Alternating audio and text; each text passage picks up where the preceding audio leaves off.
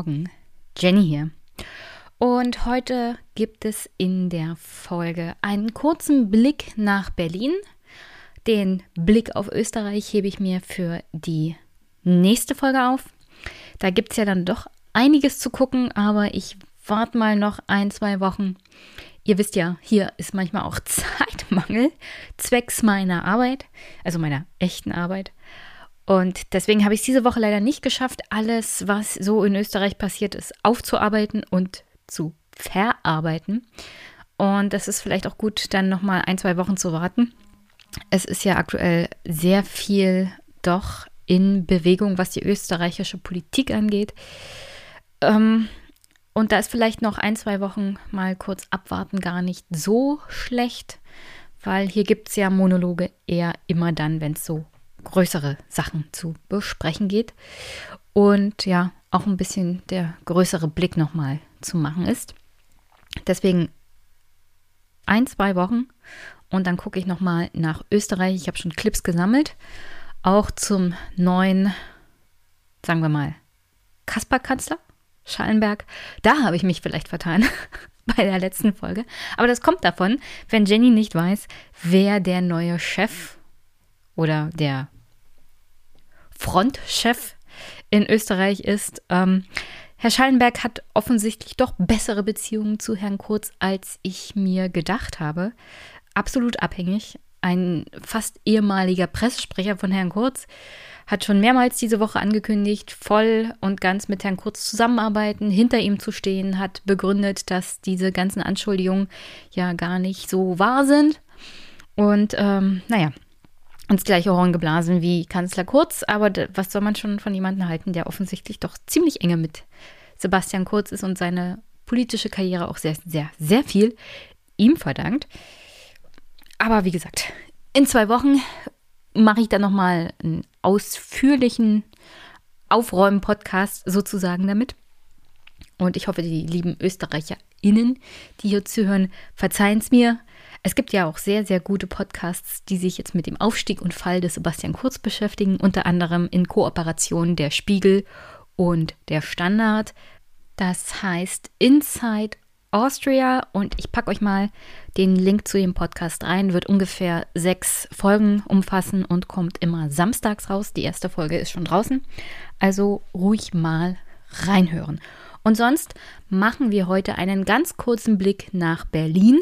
Da gab es ja, auch das hatte ich hier im Podcast schon besprochen, ein paar Pannen, was die vor allem Landtagswahl in Berlin angeht, zum Abgeordnetenhaus. Und da hat mittlerweile der Landeswahlausschuss getagt. Und ähm, da ist es dann zu erstaunlichen Dingen gekommen. Aber dazu gleich mehr. Und ein Gespräch mit Mick.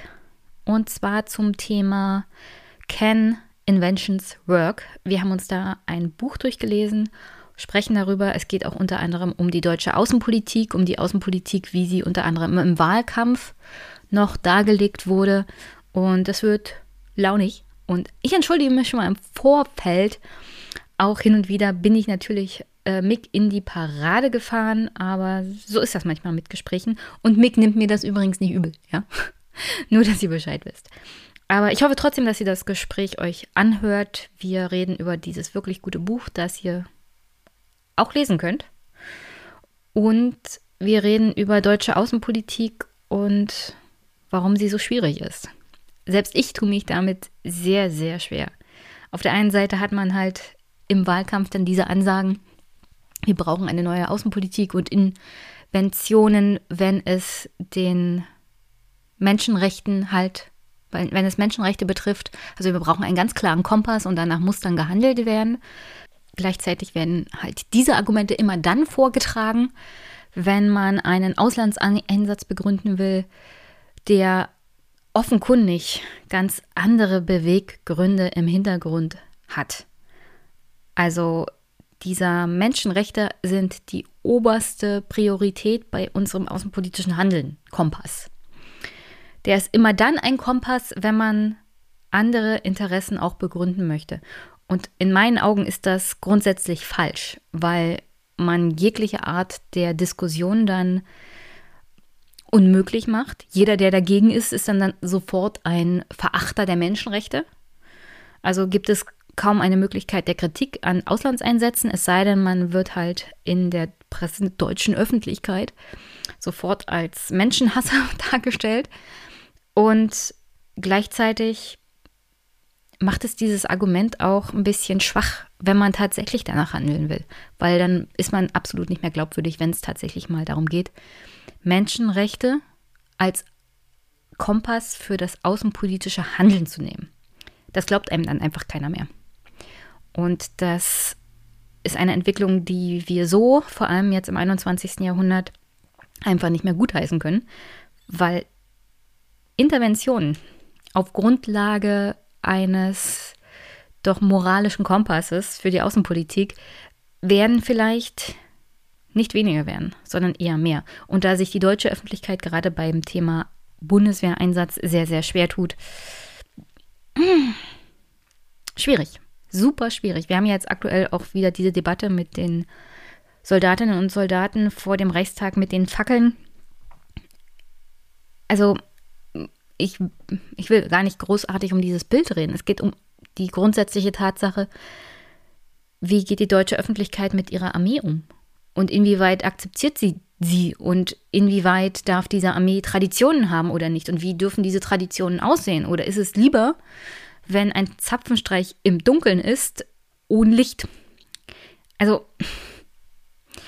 hier prasseln viele, viele Dinge aufeinander die vielleicht auch, wenn wir uns fernab von Twitter bewegen, ganz anders gesehen werden. Also als jemand, der aus einer Region kommt, wo doch eher mehr Bundeswehrsoldatinnen und Soldaten beheimatet sind und die auch Bundeswehrsoldatinnen in der eigenen Familie hat, ist das schwierig. Ich kann wirklich beide Argumente verstehen. Also dieses unangenehme Bild, das man halt hat und diese historisch negativen Assoziationen. Gleichzeitig ist die Bundeswehr die Bundeswehr und nicht die Wehrmacht. Und dann sollten wir auch uns als Gesellschaft eingestehen, dass auch die Armee sich historisch weiterentwickelt hat und auch ihre Aufgaben sich historisch weiterentwickelt haben, aufgrund der Tatsache, was die Politik mit dieser Armee macht. Es ist halt eine Parlamentsarmee. Das Parlament ist demokratisch gewählt. Das Parlament bestimmt, wo diese Armee hingeht und was sie macht. Und das dann an der Armee auszulassen, anstatt an der Politik, ist auch ein bisschen ungerecht. Ja, also hier gibt es sehr, sehr viele Fallstricke, die uns wahrscheinlich in Zukunft noch sehr, sehr viel, naja, beschäftigen werden.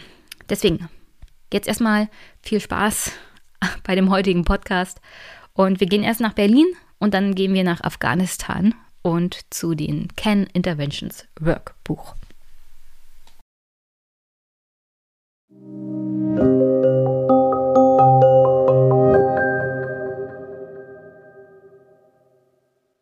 Gucken wir kurz nach Berlin. Die dortige Wahlpanne war ja hier schon Thema, unter anderem wegen dem Beitrag von Professor Dr. Christian Waldhoff von der Humboldt-Universität in Berlin einen Bericht geschrieben hatte auf dem Verfassungsblog. Er war nämlich ehrenamtlicher Wahlhelfer und hat dann ausgiebig darüber berichtet, wie das am 26. September so war. Er war übrigens nicht der Einzige.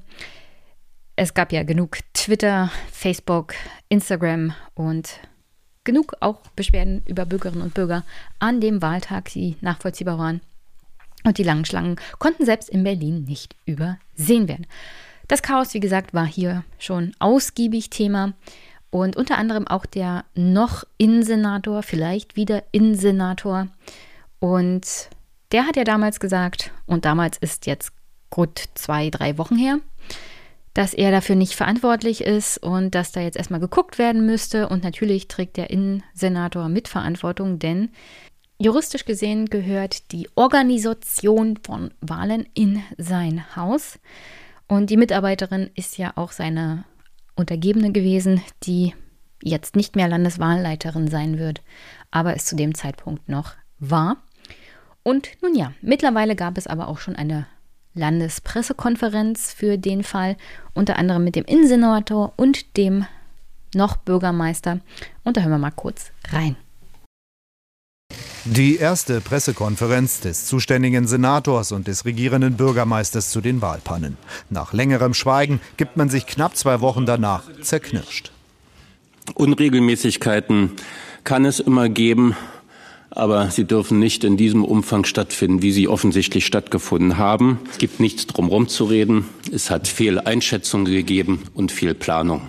Vor allem die langen Schlangen sorgten für Kritik. Die seien allerdings auch Folge der Pandemieauflagen gewesen, heißt es. Unregelmäßigkeiten wurden trotzdem bestätigt. Etwa länger geöffnete Wahllokale, teils bis 19.45 Uhr. Falsche Stimmzettel in acht Wahllokalen verteilt auf fünf Bezirke. 28 Wahllokale eines Stadtbezirks schlossen wegen fehlender Stimmzettel bis zu einer Stunde lang. Und obwohl vorhanden, wurden vereinzelt Stimmzettel nicht ausgegeben. Die zuständige Landeswahlleiterin ist wegen der Pannen bereits vergangene Woche zurückgetreten. Ein folgerichtiger Schritt war heute zu hören. Nach aktueller Lage müsse die Wahl trotz Rechtsverstößen aber wohl nicht in Gänze wiederholt werden. Diese Rechtsverstöße müssen dann auch mandatsrelevant gewesen sein, also aus mal, Auswirkungen auf das Wahlergebnis gehabt haben. Das sei flächendeckend nicht der Fall. Nachwahlen kämen aber durchaus in Betracht. In bis zu drei Wahlkreisen fürs Berliner Landesparlament könnte es um die Erststimmen gehen. Kommende Woche wird zunächst das amtliche Endergebnis verkündet. Danach sind juristische Anfechtungen möglich. Nach den Pannen ist das nicht unwahrscheinlich. Ja, unter anderem haben wir hier den Innensenator gehört, der ja noch gesagt hat, also in zweistelliger Zahl von Wahllokalen von insgesamt 2257 sei es zu einigen Unregelmäßigkeiten gekommen und das sei ja nicht so schlimm. Und auch wurde darauf hingewiesen, dass das amtliche Endergebnis dann jetzt diese Woche tatsächlich bekannt gegeben wird durch den Landeswahlausschuss. Das ist tatsächlich der Fall gewesen.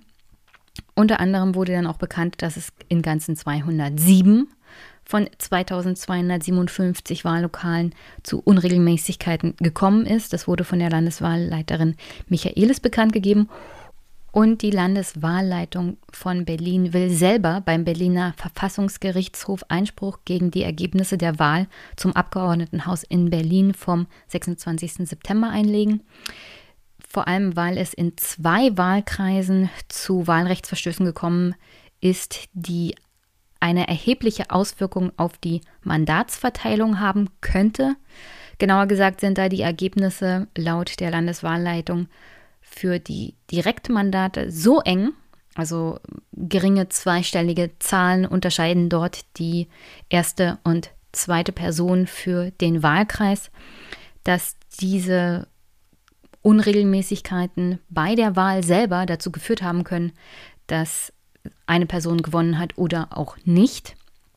Und deswegen hat man da gesagt, als Landeswahlleitung selber, also die Verantwortung können wir nicht tragen, da legen wir selber Einspruch ein. Das ist die gleiche Landeswahlleitung, die diese Wahl natürlich zu organisieren hatte. Nichtsdestotrotz, immerhin ziehen sie die juristischen Konsequenzen daraus. Was dabei rumkommt, wird man dann sehen. Denn ist alles ein bisschen tricky. Du kannst natürlich als Landeswahlleitung sagen, es gab hier Wahlrechtsverstöße in zwei Wahlkreisen und mehr nicht und dann hoffen, dass das Verfassungsgericht sagt, gut, dann lassen wir in zwei Wahlkreisen nachwählen. Aber so einfach ist das dann gar nicht, wie wahrscheinlich die Landeswahlleitung und auch der noch Bürgermeister und dann die baldige Bürgermeisterin Frau Giffey und ja, auch alle anderen, die hier dieses Chaos mitverantworten müssen, hoffen, denn ist ein bisschen tricky, das mit der Verfassung und dem Wahlrecht und der Gleichheit und Freiheit der Wahl. Und deswegen kommen wir mal zu dem Interview, das Professor Dr. Christian Waldhoff diese Woche gegeben hat.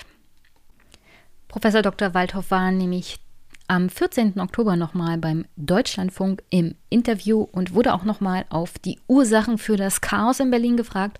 Und da hören wir nochmal kurz zur Zusammenfassung rein, was er denn denkt, warum es gerade in Berlin zu diesem Chaos kam.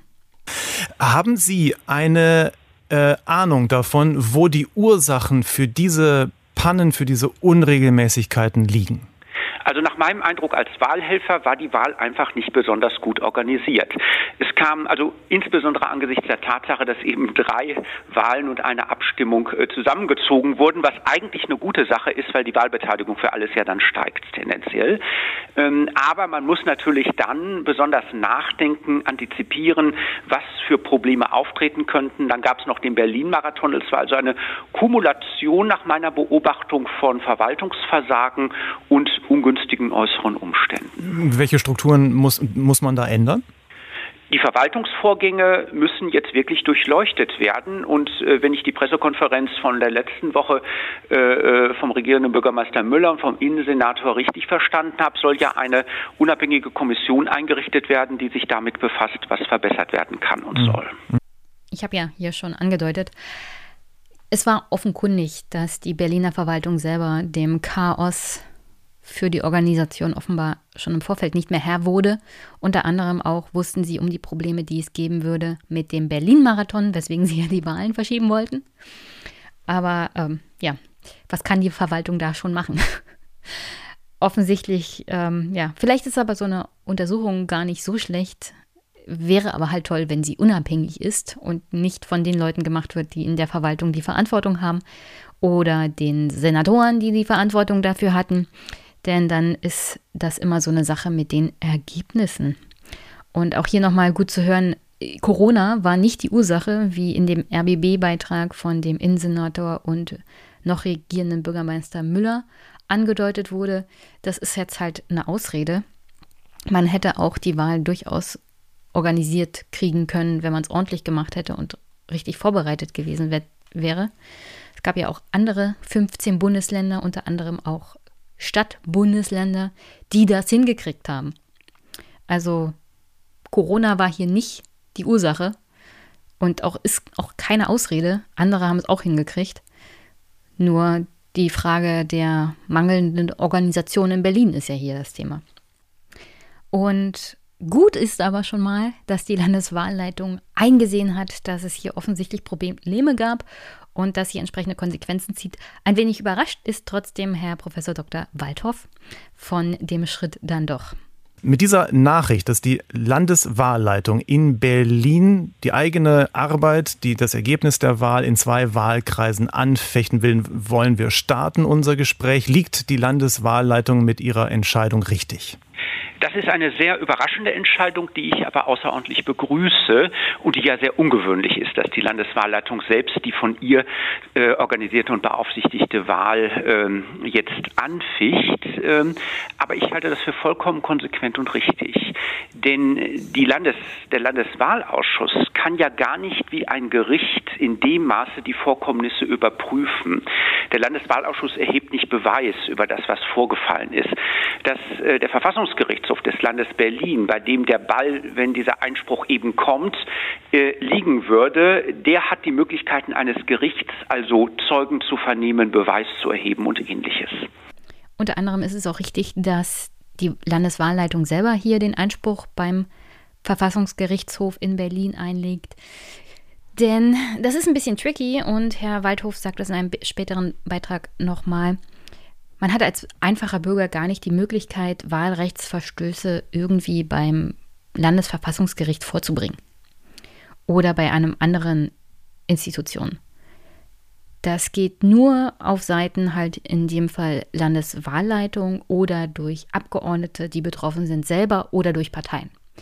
Bürgerinnen und Bürger selber, deren Wahlrecht begrenzt wurde oder gegen deren Wahlrecht verstoßen wurde, haben hier nicht die Möglichkeit, Einspruch einzulegen. Gleiches gilt dann übrigens auch für die Bundestagswahl. Und zu dem Schnipsel komme ich gleich noch, aber erstmal, wie es denn jetzt in Berlin beim Verfassungsgerichtshof weitergehen könnte. Zwei Wahlkreise sind betroffen und Sebastian Engelbrecht, unser Korrespondent, hat es gerade geschildert. Das sind Fälle, in denen die sogenannte Mandats Relevanz vorliegt. Also auf Deutsch gesagt, womöglich ist jemand gewählt worden, der hätte man die Wahl regulär veranstaltet und richtig veranstaltet, nicht gewählt worden wäre. Nun gab es in Berlin an diesem Tag aus etlichen Wahllokalen, äh, in etlichen äh, Regionen, Bezirken der Stadt äh, Meldungen darüber, dass Menschen lange in der Schlange starten. Sie haben darüber auch berichtet, dass es die falschen Wahlzettel gab, dass um 18 Uhr nicht ähm, geschlossen werden konnte, weil noch so viele Menschen in der Schlange standen. Also in anderen Worten, deutlich mehr Wahllokale betroffen als die, um die es jetzt geht. Fallen diese Unregelmäßigkeiten unter den Tisch? Das wird sich zeigen. Also nach Berliner Landesrecht äh, hat der Verfassungsgerichtshof die Möglichkeit, äh, die Wahl, die Wiederholung der Wahl in einzelnen Stimmbezirken anzuordnen oder auch insgesamt. Also die Mandatsrelevanz ist vermutlich nach meinen Informationen nur in den genannten Stimmbezirken vorhanden.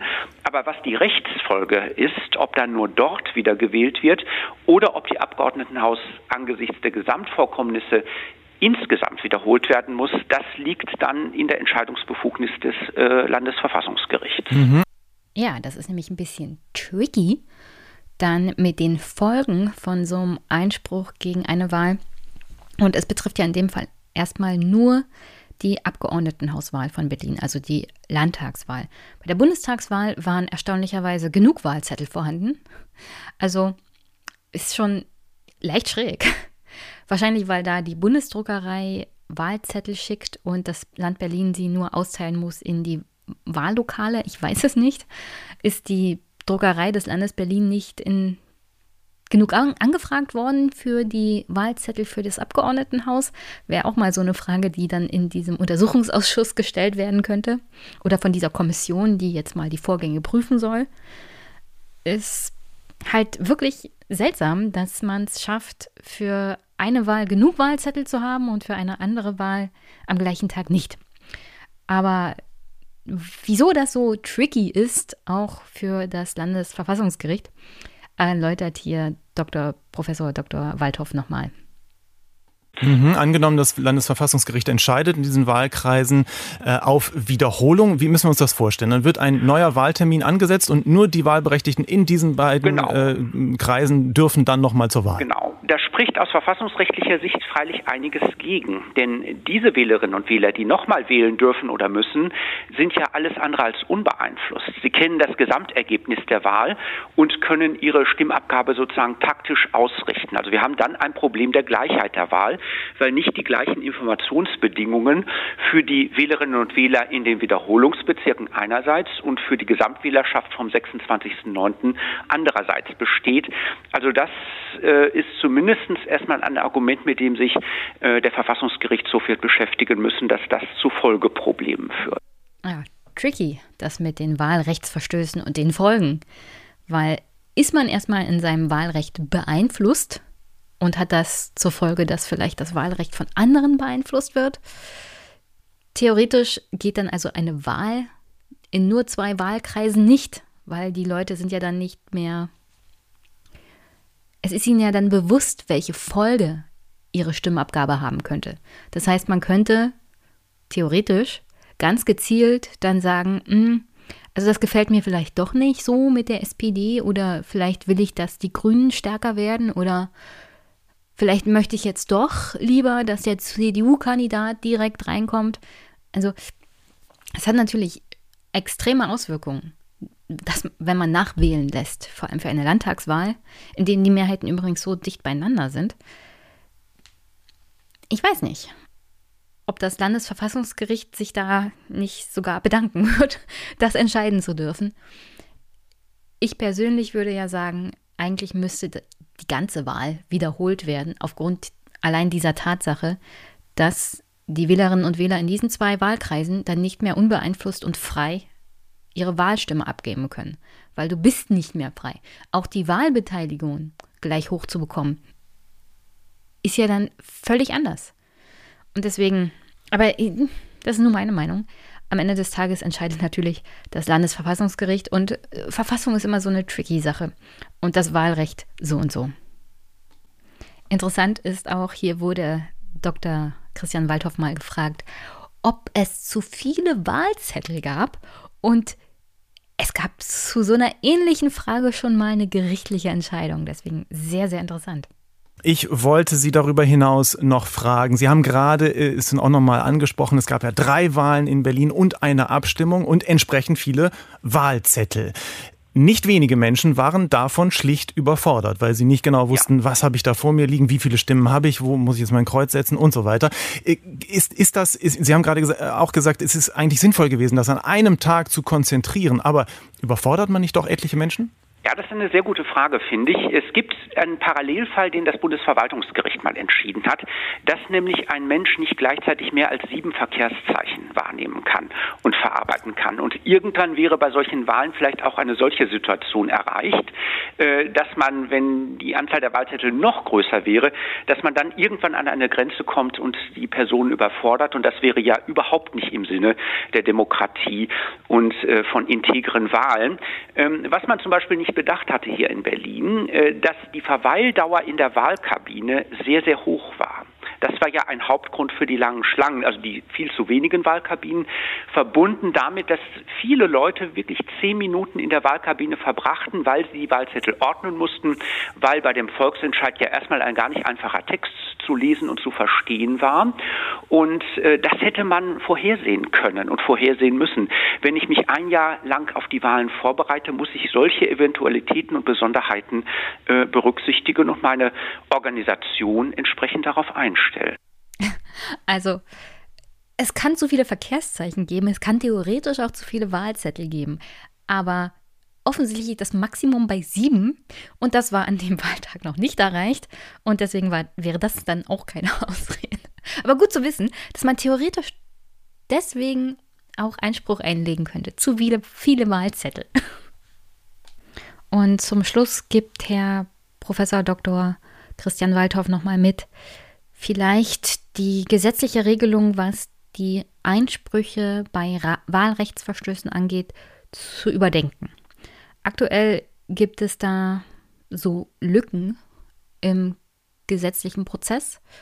Bürgerinnen und Bürger können zwar beim Berliner Verfassungsgerichtshof Beschwerde einlegen, aber diese Beschwerde würde höchstens dazu führen, dass das Verfassungsgericht sagt, ja, eure Rechte wurden verletzt.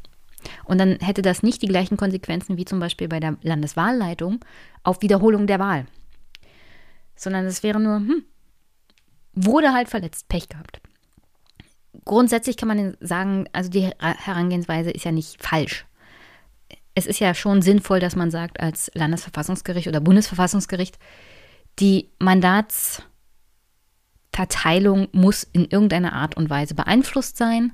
Sonst könnte ja jeder kommen und sagen, mein Wahlrecht wurde verletzt. Vielleicht wurde es auch verletzt, aber das ist ja nicht in jedem Fall begründet, deswegen eine ganze Wahl zu wiederholen. Nichtsdestotrotz, in Fällen wie jetzt in Berlin, wäre es vielleicht doch wünschenswert, wenn das Gesetz es erlauben würde, zum Beispiel einem ganzen Verbund von Bürgerinnen und Bürgern, die Beschwerde einlegen, zu gestatten, das auch vor dem Landesverfassungsgericht zu tun, mit der Konsequenz, dass vielleicht sogar die Wahl wiederholt wird. Das müsste dann auf alle Fälle nochmal gerichtlich geprüft werden und in dem Fall auch das Landesverfassungsgericht natürlich entscheiden, was jetzt rauskommt, wissen wir ja auch noch nicht. Oder dass vielleicht die Bürgerinnen und Bürger an anderer Stelle die Möglichkeit haben, Beschwerde einzulegen und zu sagen, hier, ihr müsst jetzt für uns klagen den Rechtsweg einlegen, weil aktuell gibt es ja da nicht viele Möglichkeiten für einen Bürger oder eine Bürgerin in Berlin oder auch bei der Bundestagswahl. Frau Waldhoff, Sie hatten auch, glaube ich, einmal erwogen, auch juristisch gegen das Wahlergebnis äh, vorzugehen. Bleiben Sie dabei? Das werde ich jetzt nicht machen. Es ist in Berlin auch noch, gibt es so Rechtsschutzlücken. Also der normale Wähler, die normale Wählerin kann auf jeden Fall nicht, wie jetzt der Landeswahlausschuss oder wie einige Splitterparteien, äh, die das ja schon angekündigt haben, äh, die Wahl anfechten mit dem Ziel, dass ganz oder partiell Neuwahlen stattfinden, sondern der einzelne Bürger, die einzelne Bürgerin kann nur eine Verfassungsbeschwerde zum Verfassungsgerichtshof Berlin erheben und wenn mhm. der sich dann diesen, dieser Sicht der Wahlfehler anschließt, würde er einfach feststellen, wenn ich das zum Beispiel machen würde, dass mein subjektives Verfassungsrecht auf Wahlteilnahme verletzt worden ist. Aber das würde niemals jetzt zu einer Wahlwiederholung führen können. Das ist auch eine Sache, über die man noch mal nachdenken mhm. müsste. Das gilt für die Bundestagswahl im Übrigen ganz ähnlich. Ich habe aber natürlich noch zwei lustige Sachen mit dabei. Unter anderem der CDU Bundestagsabgeordnete Patrick Sensburg, der auch Wahlprüfungsausschussvorsitzender des Bundestages ist, war ja schwer, schwer erschüttert und hat sofort natürlich die Nachwahl, die Neuwahl oder die Wahlwiederholung in dem Fall des Abgeordnetenhauses in Berlin gefordert. Und man wisse ja gar nicht objektiv, wie viele Tausende oder Zehntausende Leute ihre Stimme nicht abgegeben haben. Ich meine, Tausende vielleicht, aber Zehntausende. Vielleicht kann sich ja hier mal jemand melden, der mir sagt, wie viele Zehntausende Leute an dem Tag ihre Stimme nicht abgeben konnten. Ich bin mir ziemlich sicher, dass es zu viele waren. Zehntausende klingt ein bisschen unrealistisch und ist, glaube ich, Effekthascherei des CDU-Bundestagsabgeordneten, der hier definitiv nochmal eine Wahl haben will in Berlin. Ich würde aber der CDU jetzt raten, das also, freundlich zur Seite nehmen und ihr sagen, selbst wenn wir die Wahl wiederholen. Liebe CDU, es ist Berlin und es ist unwahrscheinlich, dass selbst unter diesen Bedingungen, dass die SPD und die Landesregierung sich da schon wieder zum Horst gemacht haben, weil sie es nicht hingekriegt haben, eine Wahl zu organisieren, dass ihr davon profitiert. Eher nicht es ist wahrscheinlich aber die Beweggründe von Herrn Sensburg in der Hoffnung, dass man halt die SPD dann und Linke und Grüne nochmal irgendwie durch den Kakao ziehen kann beim Wahlkampf für die Wiederholung der Wahlen, dass da irgendwie was Gutes für die CDU bei rumkommt, würde ich aber in Berlin nicht zwangsweise drauf wetten. Irgendwie lustig und empfehlenswert finde ich aber den Vorschlag von EU-Abgeordneten Martin Sonneborn, der hat nämlich gesagt, auch die Partei und er werden natürlich Einspruch einlegen beim Landesverfassungsgericht gegen diese Wahl. Und er fordert in einem Interview unter anderem bei dem Cicero, die Stadt unter Zwangsverwaltung zu stellen. Und zwar natürlich unter seiner Martin Sonneborns Führung. Ich, ich liebe ja satirische Abgeordnete und satirische Parteien. Da hat man wenigstens noch was zu, zu lachen. Und ich glaube, das können Berlinerinnen und Berliner gut gebrauchen. Und mit Martin Sonneborns Vorschlag, Berlin unter seine Führung zu stellen, verlassen wir dieses Thema. Ich werde versuchen, dran zu bleiben und zu gucken, was da in den nächsten Wochen und Monaten sich tut. So Landesverfassungsgerichte haben ja in der Regel auch eher langsame Prozesse, aber all dieweil es hier um eine Wahl geht und natürlich auch das nächste Parlament sich zusammensetzen will und arbeiten will, wird diese Entscheidung vermutlich schneller kommen als andere. Deswegen werde ich mal ein Auge offen halten und auch ein Ohr. Und falls ihr aber zu dem Thema auch spontane Informationen habt oder Entwicklungen, immer her damit. Ich habe meine Augen und Ohren natürlich nicht überall. Schön wär's.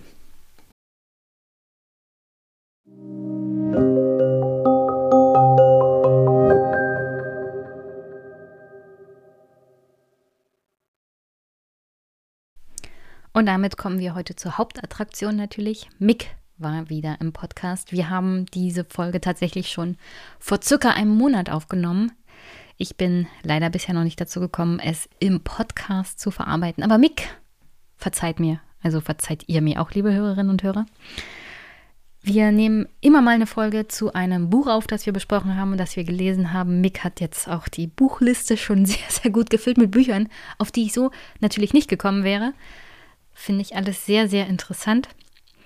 Und ich freue mich schon auf nächstes Jahr, wenn ein bisschen mehr Ruhe eingekehrt ist und ähm, ich vielleicht mit Mick hin und wieder mehr Folgen machen kann. Die heutige Folge zum Buch von Rory Stewart und Gerald Knaus, Can Interventions Work? Und Mick und ich sprechen da über 20 Jahre Afghanistan, deutsche Außenpolitik, und ihre Ausrichtung auch ähm, vor dem Hintergrund, dass das diskutiert wurde während des Wahlkampfes. Mick und ich haben am 11. September aufgenommen und auch die Eindrücke des Afghanistan-Abzugs nochmal auf uns wirken lassen, mehr oder weniger positiv, eher negativ. Also jetzt erstmal viel Spaß mit Mick, Can Interventions Work und mir. Und danach hören wir uns zum Abschluss nochmal.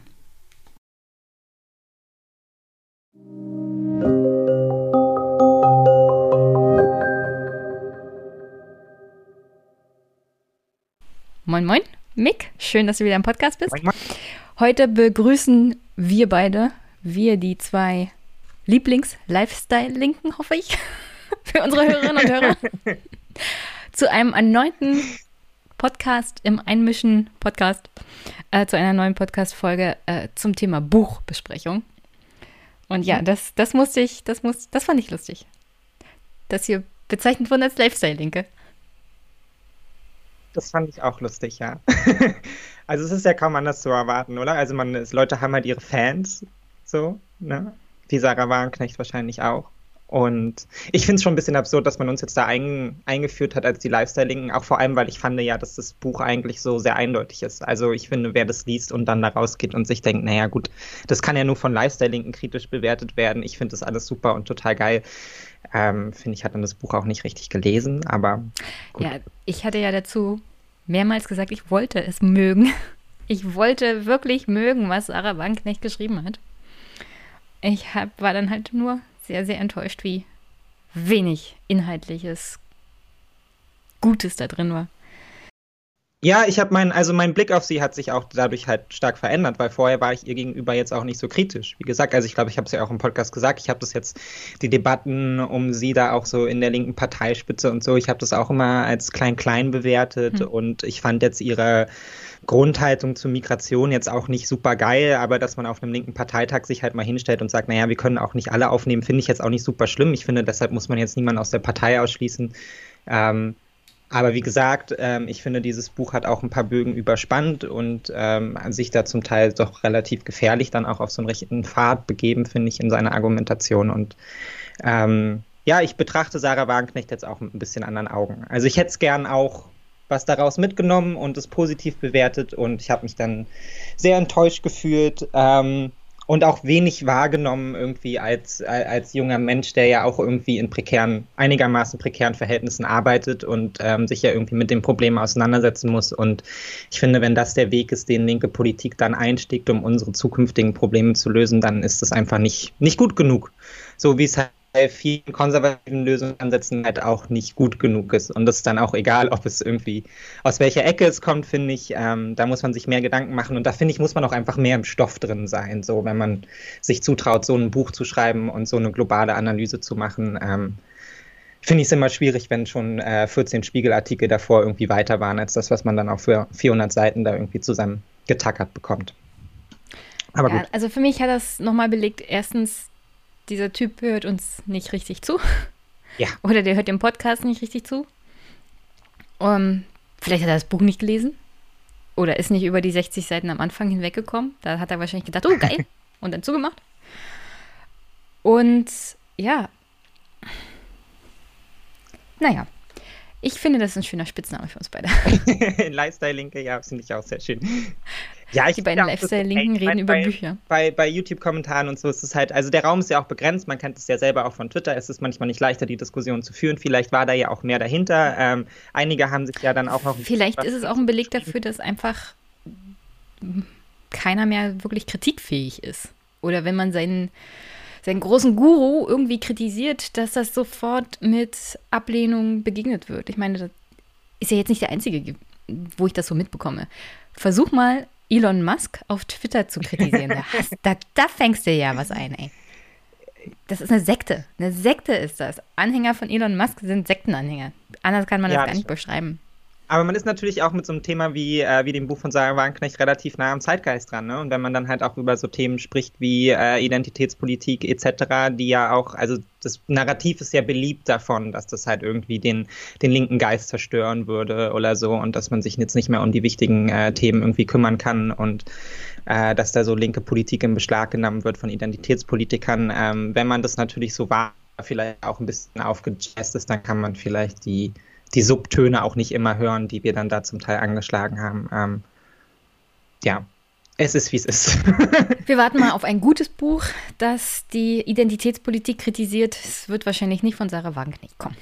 Nee, vermutlich nicht. Ich hoffe, sie macht jetzt auch für einen Moment Buchpause. Ich habe gestern gesehen, ja. sie war groß im, äh, groß im Weltinterview äh, und ich glaube, die Überschrift war irgendwie ein, ein erschreckend autoritärer Geist. Und dann es ging auch wieder in die in, in, eine sehr ähnliche Richtung. Also sie ist ja, sie bleibt sich da schon schon treu, aber ähm, so ist es ja manchmal auch mit Leuten, die älter werden. Ich meine, ihr Mann Lafontaine ist ja dafür auch ein gutes Beispiel. da verrennt man sich dann vielleicht schon mal in den eigenen politischen Ideologien und ist nicht mehr ganz so äh, aufnahmebereit, vielleicht auch für Neues irgendwie.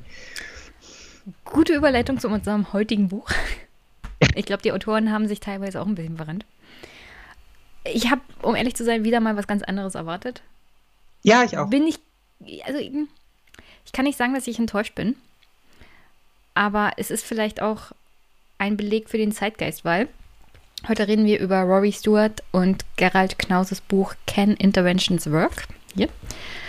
Hat mir einer meiner Hörer geschickt. Herzlichen Dank dafür. Wie gesagt, ich habe eigentlich ein Buch erwartet, das Interventionen kritisiert, und zwar richtig. Was ich gekriegt habe, ist ein Buch zusammengefasst, gesagt, von zwei Autoren, die sagen, Interventionen können funktionieren, wenn die Bedingungen richtig sind. Und ich glaube, das Jahr 2011, 2012 ist das erschienen. Mhm. Da hat man immer noch nicht ganz losgelassen von dem Thema Intervention. Also ich bin der Meinung, die können nicht funktionieren. In bestimmten Ländern können die einfach nicht funktionieren. Ähm, ja, also vielleicht erstmal vorweg, ich habe auch ein bisschen was von dem, äh, von dem Buch anderes erwartet, weil es natürlich auch einfach so einen extrem gehaltvollen, großen Titel hat. Ne? Deshalb, ja. ich finde, man hofft sich ja fast so ein bisschen so eine wissenschaftliche Analyse und das mal so ausgebreitet zu bekommen, was, wie sehen Intervent Interventionen aus und was ist das Problem vielleicht damit und wie kann es funktionieren. Also man wünscht sich fast so ein, so ein Blueprint für Interventions oder halt auch ein Blueprint dafür, wie man es halt nicht machen soll. Ähm, so äh, wie das Buch dann aber halt sehr eindeutig macht, dass es diesen Blueprint halt nicht gibt. Also und ähm, ich habe es auch gar nicht so stark wahrgenommen, Buch, das äh, sagt, Interventionen können funktionieren. Also ja, es nennt Beispiele dafür, wo es gelungen ist, aber finde ich ja auch mit der deutlichen Notiz daran, äh, die immer auch sehr klar gemacht wird, das sind halt einfach Sonderfälle. Also das passiert ganz, ganz selten, dass es funktioniert und das ist abhängig von so individuellen und vielfältigen Faktoren, dass wir eigentlich fast nicht vorhersehen können, ob es funktioniert. Mhm. Ähm, und dass diese Male, wo es funktioniert, dann eigentlich auch alle davon überrascht sind, dass es dann tatsächlich funktioniert hat. Ja, weil man ja schon mit, äh, mit krasseren Dingen gerechnet hat irgendwie und eher davon ausgeht, dass solche Fälle scheitern. Ähm, und wenn man ehrlich ist, dann kommt das Buch ja auch immer wieder darauf hin zurück, dass es eigentlich historisch nur eine Intervention gab, die halt in dem Sinne so gelungen ist, wie man sich Nation Building vorstellt. Und das war halt Deutschland nach 45. Ähm, ja, das, das gelungene Beispiel für Marshallplan, wirtschaftliche, ähm, wirtschaftliche Erneuerung in Kombination mit Demokratie, großes Demokratieverständnis mhm. schaffen und danach halt wirklich einen gelungenen Staat schaffen. Und dass wir uns letztendlich darauf immer noch zurückziehen, um zu sagen, eine Intervention können ja funktionieren. Um dann festzustellen, naja, aber wenn wir, wenn wir das hoffen nach dem Blueprint, dann wird es nicht funktionieren. Und wir nehmen uns auch zu viel vor. Aber ich denke, dazu kommen wir gleich noch. Wir gehen ja bestimmt nicht Also, dann mache ich hier mal eine Intervention, weil ich folge natürlich Hedwig Richter, die war hier auch im Podcast und die hat geschrieben auf Twitter, und zwar am 26. Juni. Die Vorstellung, 1945 hätten die Alliierten aus dem Nichts in Deutschland eine Demokratie geschaffen, wobei die Demokratiegeschichte vor 1933 ausgeblendet wird, hat vermutlich zu dem Irrtum beigetragen, Demokratie ließe sich ganz von außen und mit Gewalt einführen. Ich glaube mhm. auch, also heute ist ja 9-11, also der 11. September. 9-11 in den USA ist jetzt 20 Jahre her. Ja. Und ich, ich bin mir ziemlich sicher, wir kommen noch darauf. Es steht ja auch in diesem Buch drinne. Also dieser große Bogen von Vietnam, Saigon, also die Flucht mhm. jetzt oder der Abzug aus Kabul, ja. die Bilder gleichen sich ja eins zu eins. Und in dem Buch wird auch angesprochen, was McNamara nach Vietnam als Lektion aufgeschrieben hat. Ja. Und 30 Jahre, 40 Jahre später machten die USA die gleichen Fehler. Also, und ich glaube nicht, dass man überhaupt daraus gelernt hat. Alles, was unter der Obama-Regierung daraus gelernt wurde, ist keine Bodentruppen. Einfach alles wegbomben und zivile Opfer ist halt schade. Aber wir schicken keine Bodentruppen. Das wurde daraus gelernt und ich glaube, das ist auch ein falscher, eine falsche Lektion aus, aus Afghanistan. Und ähm, um auf Hedwig Richter zurückzukommen, also diese Idee, dass man von außen an ein Land heran Demokratie tragen kann oder so generell Staatenbildung, ja. Also da muss so viel überhaupt schon an Grund, Grundbaustein da sein, dass das überhaupt funktioniert. Ja. Also diese Idee, dass 1933 da die Demokratie, also das, als, als hätte es in Deutschland niemals Demokratie gegeben. Ja? Mhm. Und selbst wenn, ist wirklich diese Bildung einer Demokratie noch zweitrangig. Was du wirklich brauchst, ist ein funktionierender Staat und eine Gesellschaft, ja. die sich mit diesem Staat identifizieren kann. Das ist äh, überhaupt erstmal die Grundlage, dass Demokratie anfangen kann zu existieren. Und das hast du in keinem dieser Länder gehabt, in denen die USA oder die Vereinten Nationen in den letzten 30, 40 Jahren Interventionen gemacht haben. Also, ich, also mir fällt kein Beispiel ein, wo das auch nur ansatzweise gewesen wäre, dass überhaupt eine Grundlage eines zentralen Staates ge da gewesen wäre. Und wenn du das schon nicht hast, dann kann eine Demokratie auf keinen Fall funktionieren.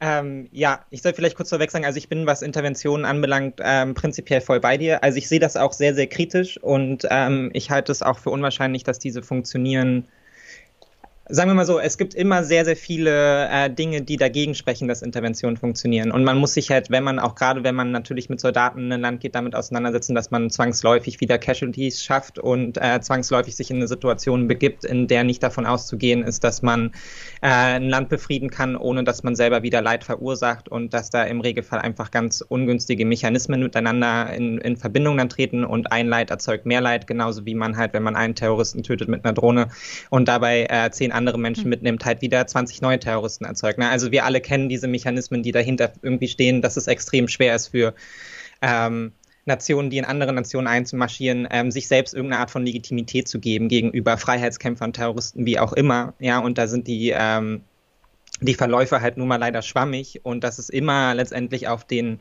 auf die Leute in dem eigenen Land ankommt, ähm, wie sie diese Intervention wahrnehmen, ob sie dem folgen können oder nicht. Ähm, aber man könnte zum Beispiel auf, in Bezug auf Deutschland auch sagen, dass halt gerade die Grundbedingung da war, dass Deutschland zum Beispiel vor äh, 1933 demokratischer war. So, ne? Genauso wie halt zum Nation Building dann ähm, ja auch das Schaffen von wirtschaftlichen Faktoren gehört, wo man ja auch bei Deutschland sagen kann, naja, prinzipiell war das ja auch da. Ne? Also es war ja ein, eigentlich ein, ein Staat, der soweit auch funktioniert hat, den man dann halt danach mal umbauen musste. Und man hätte bei Deutschland auch sagen, nee, was ist dem, vor, was ist dem vorweggegangen? Nämlich der totale Vernichtungskrieg, ja, auch für die Deutschen selbst. Ne? Also die totale Zerstörung erstmal von allem, äh, plus in der Folge ja dann auch ähm, Kriegsverbrechen ähm, und eine Auseinandersetzung mit den Tätern dieser ähm, dieses, dieses Regimes, die ja dann auch hingerichtet wurden und so weiter und so fort. Also wenn man sich überlegt, wie massiv in Deutschland eingegriffen wurde nach 45, wie massiv eingegriffen werden musste, um dieses Nation Building zu schaffen, muss einem, finde ich, eigentlich auch klar sein, dass das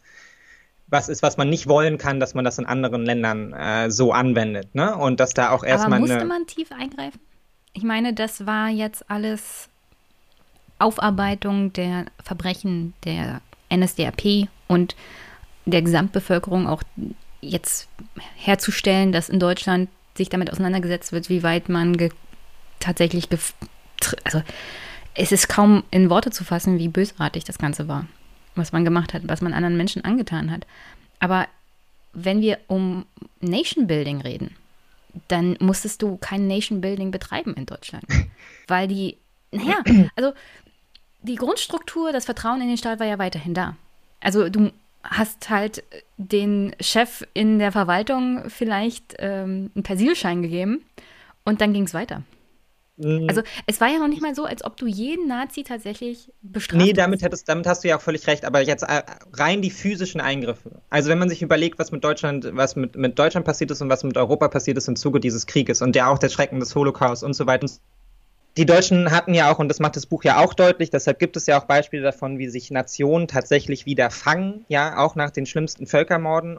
Man hat auch keinen Bock mehr auf Gewalt, Auseinandersetzung und so weiter und so fort. Und letztendlich hat man die Deutschen ja auch in einen Zustand gebracht, wo man sagen muss, noch heute, ja, äh, 70 Jahre später sind die Deutschen, was Kriegseinsätze anbelangt und was eine militärische Konfrontation anbelangt, ja selber sehr, sehr, sehr kritisch. Sie sind noch immer gegen Waffenexporte und so weiter und so fort. Ne? Also es hat ja eine Entwicklung ausgelöst, ähm, die massiv war in Deutschland, die dieses Land ähm, massiv verändert hat, für die aber natürlich auch eine ähm, eine physische Zerstörung notwendig war, in so immensem Ausmaß, ja, dass, ähm, dass das halt eben auch schon wieder eine Grundbedingung ist, die ganz, ganz selten nur, nur gegeben ist, wenn wir uns mit äh, Ländern beschäftigen, wo heute Interventionen geplant werden und die man natürlich auch keinem dieser Länder irgendwie wünschen kann. Und man hat natürlich mit Deutschland auch den Extremfall gehabt, eben Holocaust, Massenvernichtung, ja, die Idee von ähm, einem, einem dritten Reich, das quasi die komplette Welt umfasst, ja. Und die Frage, die das Buch ja auch sehr deutlich aufwirft, finde ich, ist, ähm, wie gehen wir eigentlich mit Nationen um und was bedeutet das für uns, ähm, uns von diesen Nationen bedroht zu fühlen? Ja, wie exzess exzessiv sind diese Bedrohungen tatsächlich? Wie notwendig ist es letztendlich einzugreifen? Ja, und mit welchen Mechanismen sollten wir dort eingreifen? Und ähm, ich finde, das macht das Buch dann schon deutlich, dass es halt eben im Regelfall es dafür keine Rechtfertigung gibt. Ja, aber auch wenn man Taliban-Regime begreift, und das ist ja auch klar nach ähm, 9-11 gewesen, das war in dem Sinne eine, eine Racheaktion der US-Amerikaner, ja, das, das war nötig, ja, im Herzen ihrer Demokratie getroffen, im Herzen ihres Staates getroffen, also musste man darauf irgendwie reagieren. Ähm, ich glaube, viele in Europa kennen ähnliche Situationen mit zum Beispiel den Terroranschlägen im Bataclan in Frankreich, ja, dieses Gefühl von einer getroffenen Nation, die Rache möchte, die ähm, irgendeine Art von Wiedergutmachung möchte und da neigen natürlich auch Staaten und Staatenlenker dazu zu Übersprungshandlungen und letztendlich war der Afghanistan eben zu Übersprungshandlungen ja. und man hat sich eben keine Gedanken darüber gemacht, was will man in diesem Land eigentlich erreichen, sondern man hat sich halt einfach, wenn man so will, ein Land ausgesucht, wo man halt wusste, dass Al-Qaida sitzt und hat dann da halt eiskalt zugeschlagen. Ja, und 20 Jahre später saß man halt immer noch mit dem Problem da und hatte letztendlich von Beginn an keine Perspektive dafür, wie dieser Staat aussehen soll. Und man hatte auch 20 Jahre später nicht wirklich eine Perspektive dafür. Und ähm, all diese Begriffe von Nation Building etc. Ähm, verlieren halt irgendwie ihre Bedeutung, wenn man schon nicht genau weiß, warum man überhaupt in diese Länder gegangen ist, ja, und was man da überhaupt für eine Nation aufbauen möchte. Und es dann halt im Regelfall noch überlädt und das macht das Buch ja auch klar, mit all diesen Ansprüchen, die wir an eine moderne Nation richten, ja, und, und zwar in ihrer kompletten Tragweite. Ja, es reicht halt eben nicht, Demokratie zu schaffen. Nee, man muss auch den Menschen, man muss auch Freiheit bringen. Man muss auch den freien Markt bringen, ja. Man muss am besten Bildung für alle bringen und so weiter und so fort. Also man gibt sich eine Bandbreite an Hunderten von Aufgaben, die es dort zu erledigen gibt und versucht es dann im Bestfall nach so einem Blueprint halt irgendwie zu erledigen, ja. Eine Aufgabe nach der anderen abschließen. Aber ist völlig unflexibel in diesen, in diesen Ländern. Und und da kommen so viele Faktoren hinzu, ne, dass man halt eben als NATO, als, als, als Gruppe aus Staaten das gemeinsam versucht irgendwie zu wuppen und so, wo man sich schon vorher denken muss, na, wie soll das funktionieren? Ja, habt ihr mal gesehen, wie Verwaltung in unseren Ländern funktioniert? Ja, also es ist ja auch nicht alles optimal und nun erhofft man sich, dass man das in ein Land bringen kann, wo man selber nicht auf die Straße kann, weil man bedroht ist, wo man die Sprache nicht kann, wo man die Kultur nicht kennt. Und wo die meisten Menschen nicht lesen und schreiben können. Genau, und versucht es Was schon mal ein Problem ist, wenn du eine funktionierende Bürokratie und Verwaltung überhaupt ja. aufbauen möchtest? Genau. Und dass es nicht funktionieren kann, ist ja relativ eindeutig. Und es gibt in dem Buch ja diese sehr, sehr schöne, ähm, diesen sehr, sehr schönen Verweis, finde ich, darauf, auf so ein, äh, dass man eigentlich so ein Bergretterprinzip anwenden muss. Ja, also man erhofft sich die ganze Zeit, das ist halt irgendwie wie ein, wie ein geplanter Fieldtrip, ne, wie so eine Klassenfahrt und man mhm. hat halt so sein, sein Mutter und wenn man alle Formularien ausfüllt, ja, und wenn das Hotel gebucht ist, dann wird es schon funktionieren. Aber an sich ist eine Intervention so, als wäre man ein Bergretter, ja. Man kann nur mitnehmen, was man eben braucht und man weiß, dass das ein furchtbarer Einsatz wird, aber man muss sich dann dort vor Ort erst mit den Gegebenheiten auseinandersetzen. Ne, was ist, wenn jemand halt irgendwie in eine Felsspalte gerutscht ist oder so? Da bringt dir dein Handbuch nicht weiter, sondern da musst du kreativ handeln, da musst du schnell handeln, äh, da musst du in der Lage sein, ähm, effektiv Entscheidungen zu treffen und du musst dich vor allem halt auch mit der Umgebung auskennen. Ne? Deshalb ist halt zum Beispiel ein Bergretter aus Frankreich, um jetzt mal die Analogie weiterzuführen, ein Bergretter aus Frankreich nicht in den Alpen unterwegs. Ja, der kennt sich da nicht aus. Was soll der da? So. Das, das ist ein bisschen viel erwartet für unsere doch sehr trägen westlichen Staaten, um ehrlich zu sein. Ja. Wir, wir, wir schaffen es ja noch nicht mal innovativ zu sein, wenn es darum geht, Digitalisierung in unseren, ja. in unseren Verwaltungen umzusetzen. Innovation in anderen Ländern wo du alle diese Bedingungen angesprochen hast, wo man Verständnis für die Kultur braucht, man muss die Sprache können. Man, äh, in Afghanistan gibt es verschiedenste Dialekte, ja? ja? Verschiedenste Sprachen, verschiedenste Dialekte. Du weißt, wenn du in einer Region bist und eine Sprache von dieser Region sprichst, kann es sein, dass du trotzdem 20 Leute triffst, die einen anderen Dialekt sprechen, die du trotzdem nicht verstehst.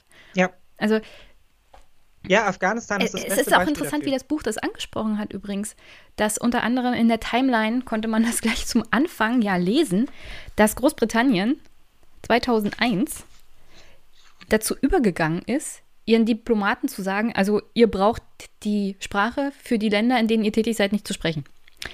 Dann habe ich mir aufgeschrieben, in dem Buch wurde das beschrieben, da gibt es so eine Art Fast-Food-Diplomatie.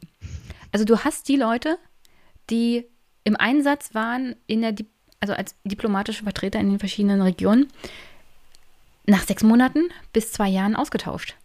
Und ja. wenn du eine Region hast wie Afghanistan, in der, sagen wir es mal so, noch Stammeskult, Stammeskultur herrscht, in der alles darüber geht, dass man Freunde und Familie hat und überhaupt die Familie ist überhaupt ja. das Einzige, was wirklich Vertrauen sich gegenüber bringt, dann brauchst du Menschen, die da längerfristig da sind. Ja und die die Menschen vor Ort wirklich kennen und Vertrauen aufgebaut haben über Jahrzehnte. Und dann kannst du nicht Diplomaten einsetzen, die nach sechs Monaten wieder weg sind. Also das, das ist zum Scheitern verurteilt, sowas. Also da ganz deutlich wurde für mich, dass wir hier in einer diplomatischen Welt leben, die in Form Kalten Krieg denkt, in der alles schwarz und weiß ist und in der sie denken, also unser System ist überlegen, weil wir haben die Kommunisten klein gekriegt. Mhm. Unser System ist die freie Marktwirtschaft, der Kapitalismus, die liberale Demokratie. Wir sind die Sieger, wir sind die Guten. Und diese Welt ist für alle anderen auch gut. Und wir können, also wir können uns gar nicht in andere Menschen hineinversetzen mehr. Äh, das, das geht gar nicht. Ähm, also das, das ist, was ich hier rausgelesen habe. Die, also die, die dafür verantwortlich sind, diese Intervention zu machen oder Diplomatie zu machen, sind gar nicht in der Lage, darüber nachzudenken, dass ihre Welt vielleicht nicht die richtige ist für andere. Ähm, naja, ironischerweise sind sie das ja schon. Ähm, also sie sind ja schon bereit, das Schwarz-Weiß-Denken aufzugeben und in Schattierungen zu denken, wenn man auf äh, unsere äh, die, wichtigen. Die Autoren vielleicht. Nee, aber ich finde auch die, auch die, ähm, auch die politischen Eliten selbst des Westens, wenn man darauf schaut, wie wir unser Umgang mit China ist, wie unser Umgang mit Saudi-Arabien ist, etc. Ne? Das ist ja auch so ein bisschen die Absurdität. Ja, dieses die, Schwarz-Weiß-Denken geben sie auf, wenn es um Kapitalismus geht, aber das ist nicht wirklich das, genau, also, was aber, notwendig wäre, also, um eine globale Welt mit gegenseitigem Respekt aufzubauen. Genau. Aber man kann sehr wohl, ähm, man kann sehr wohl natürlich mit solchen Staaten interagieren und man kann auch sehr enge wirtschaftliche Beziehungen zu diesen Staaten haben. Ja, man kann auch diesen Staaten wie Saudi-Arabien halt äh, Waffen liefern und sie zum wichtigsten Partner in der Region erklären. Ähm, obwohl Saudi-Arabien ein System hat, mit dem wir natürlich absolut überhaupt nichts anfangen können und das sehr, sehr weit entfernt ist von jeglichen demokratischen Standards. Ähm, oder China von Ideen freier Marktwirtschaft oder so. Ja, das führt ja auch immer wieder zu Reibung, aber es funktioniert ja schon. Das Problem ist halt, das ist bei Interventionen und das ist nun mal einfach so IB-Standard. Es geht halt immer letztendlich um Interessen. So, ne? Also es ist halt ein Staat, ist ja, es geht ja nicht um die Lenker nur allein, die haben natürlich auch ihre Individualinteressen, sondern es geht um die Grundinteressen von einem Staat. Und die sind ja erstmal seine eigene Sicherheit. Ja, und dann halt sowas wie Prosper. Also ist der Staat halt wohlhabend. Ja, geht es, geht es den Leuten in dem Staat gut. Und das Problem wird natürlich dann, wenn wir das Gefühl haben oder wenn die Staatenlenker das Gefühl haben, dass ähm, andere Staaten mit diesem Sicherheitsverständnis äh, in irgendeiner Weise in Konflikt geraten. Und das war halt in dem Fall Afghanistan, die Taliban, ja, weil sie halt eben Al-Qaida-Schutz geboten haben und ähm, weil man halt eben irgendwie einen Output brauchte für diesen furchtbaren Input 9-11. Ähm, was, was mir dabei auch noch einfällt, ich glaube, was wir vergessen ist, wenn die Taliban die Al-Qaida kampflos aufgegeben hätten, wären sie niemals, also dann wären wir nicht 20 Jahre in Afghanistan gewesen. Wenn die Taliban die Al-Qaida sofort aufgegeben hätte, hätte die Bush-Regierung gesagt, nice. Dann hätten die Amerikaner diesen Krieg nicht gemacht. Dann wären die da nicht 20 Jahre gewesen. Also diese Idee, es wird ja dann nochmal die Frage gestellt, warum waren wir eigentlich da? Ja. Was war eigentlich das Ziel? Und die Erzählung, das Ziel sei unter anderem die Demokratisierung und die Stabilisierung ja dieses Landes dann in der Hoffnung, dass von da nie wieder irgendeine Bedrohung ausgeht für unter anderem die Amerikaner oder die demokratische Welt. Das war ja nur nachgeschoben, weil die Taliban sich geweigert haben, Al-Qaida rauszugeben. Ja, ich meine, man kann jetzt sicherlich auch darüber streiten, ähm, inwiefern dann eigentlich die Aufgabe des US-Militärs klar war, bevor sie dort einmarschiert sind. Ne? Also weil ähm, auch Al-Qaida hat man ja nicht wirklich gesucht. So in dem Sinne, ne? Also man hat jetzt nicht, also hätte man, wäre damit, wäre man da mit, der kleinen, mit dem klaren Auftrag reingegangen, unsere, unsere Ziele ist es, ähm, Bin Laden zu finden und auszuschalten. Okay, also hast du, hast du vergessen, äh, wie alt warst du denn, als das losging? Naja, 2001 war ich, war ich sechs. Nee, sieben. okay. Ich war 17, 18, als die Twin Tower in sich zusammengebrochen sind, dank dieses Angriffs. Wochenlang, es gab wochenlang in den Nachrichten Berichterstattung über diese Höhlendurchsuchung. Nichts haben die Amerikaner mehr gemacht, als Bin Laden zu suchen und die Höhlen in Afghanistan. Ich habe noch nie so viel über Höhlen in Afghanistan gelernt als in dieser Zeit. Also ich wusste gar nicht, dass Afghanistan so bergig ist bis zu diesem Zeitpunkt, aber ich wusste auch nicht besonders viel über Afghanistan. Und man hat über das Tunnelsystem in Afghanistan unglaublich viel gelernt. Also die Amerikaner waren nur damit beschäftigt, Al-Qaida zu jagen und Bin Laden zu finden. Also soweit ich das weiß. Nichts anderes hat sie bewegt. Und deswegen fand ich diese Idee, dass Bush oder meine eigene Bundesregierung dastanden und sagen, es geht hier aber auch um die Demokratisierung und die Stabilisierung des Landes, fand ich damals schon eine Lüge. Das empfand ich schon als eine Lüge, weil darum ging es gar nicht. Naja, ich glaube auch, man hätte, man hätte Bin Laden, man hätte Bin Laden, glaube ich, auch gefunden, wenn man es wenn richtig versucht hatte, sondern die Idee war ja schon, dass es mit den Taliban so nicht weitergehen kann. Also, dass dieses Land jetzt einfach ähm, Terrorismushort ist, wenn man so will.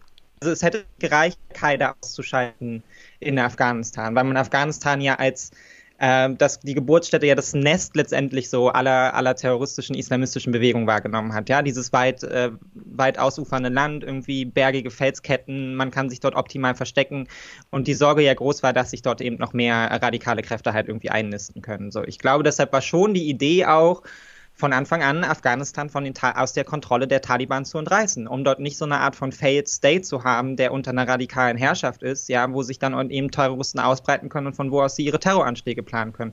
Dass das, du hast natürlich trotzdem recht, dass das von Anfang an Nonsens war, weil ja auch Bin Laden nur für kurze Zeit in Afghanistan war, ja, bevor er sich wieder nach Pakistan zurückgezogen hat.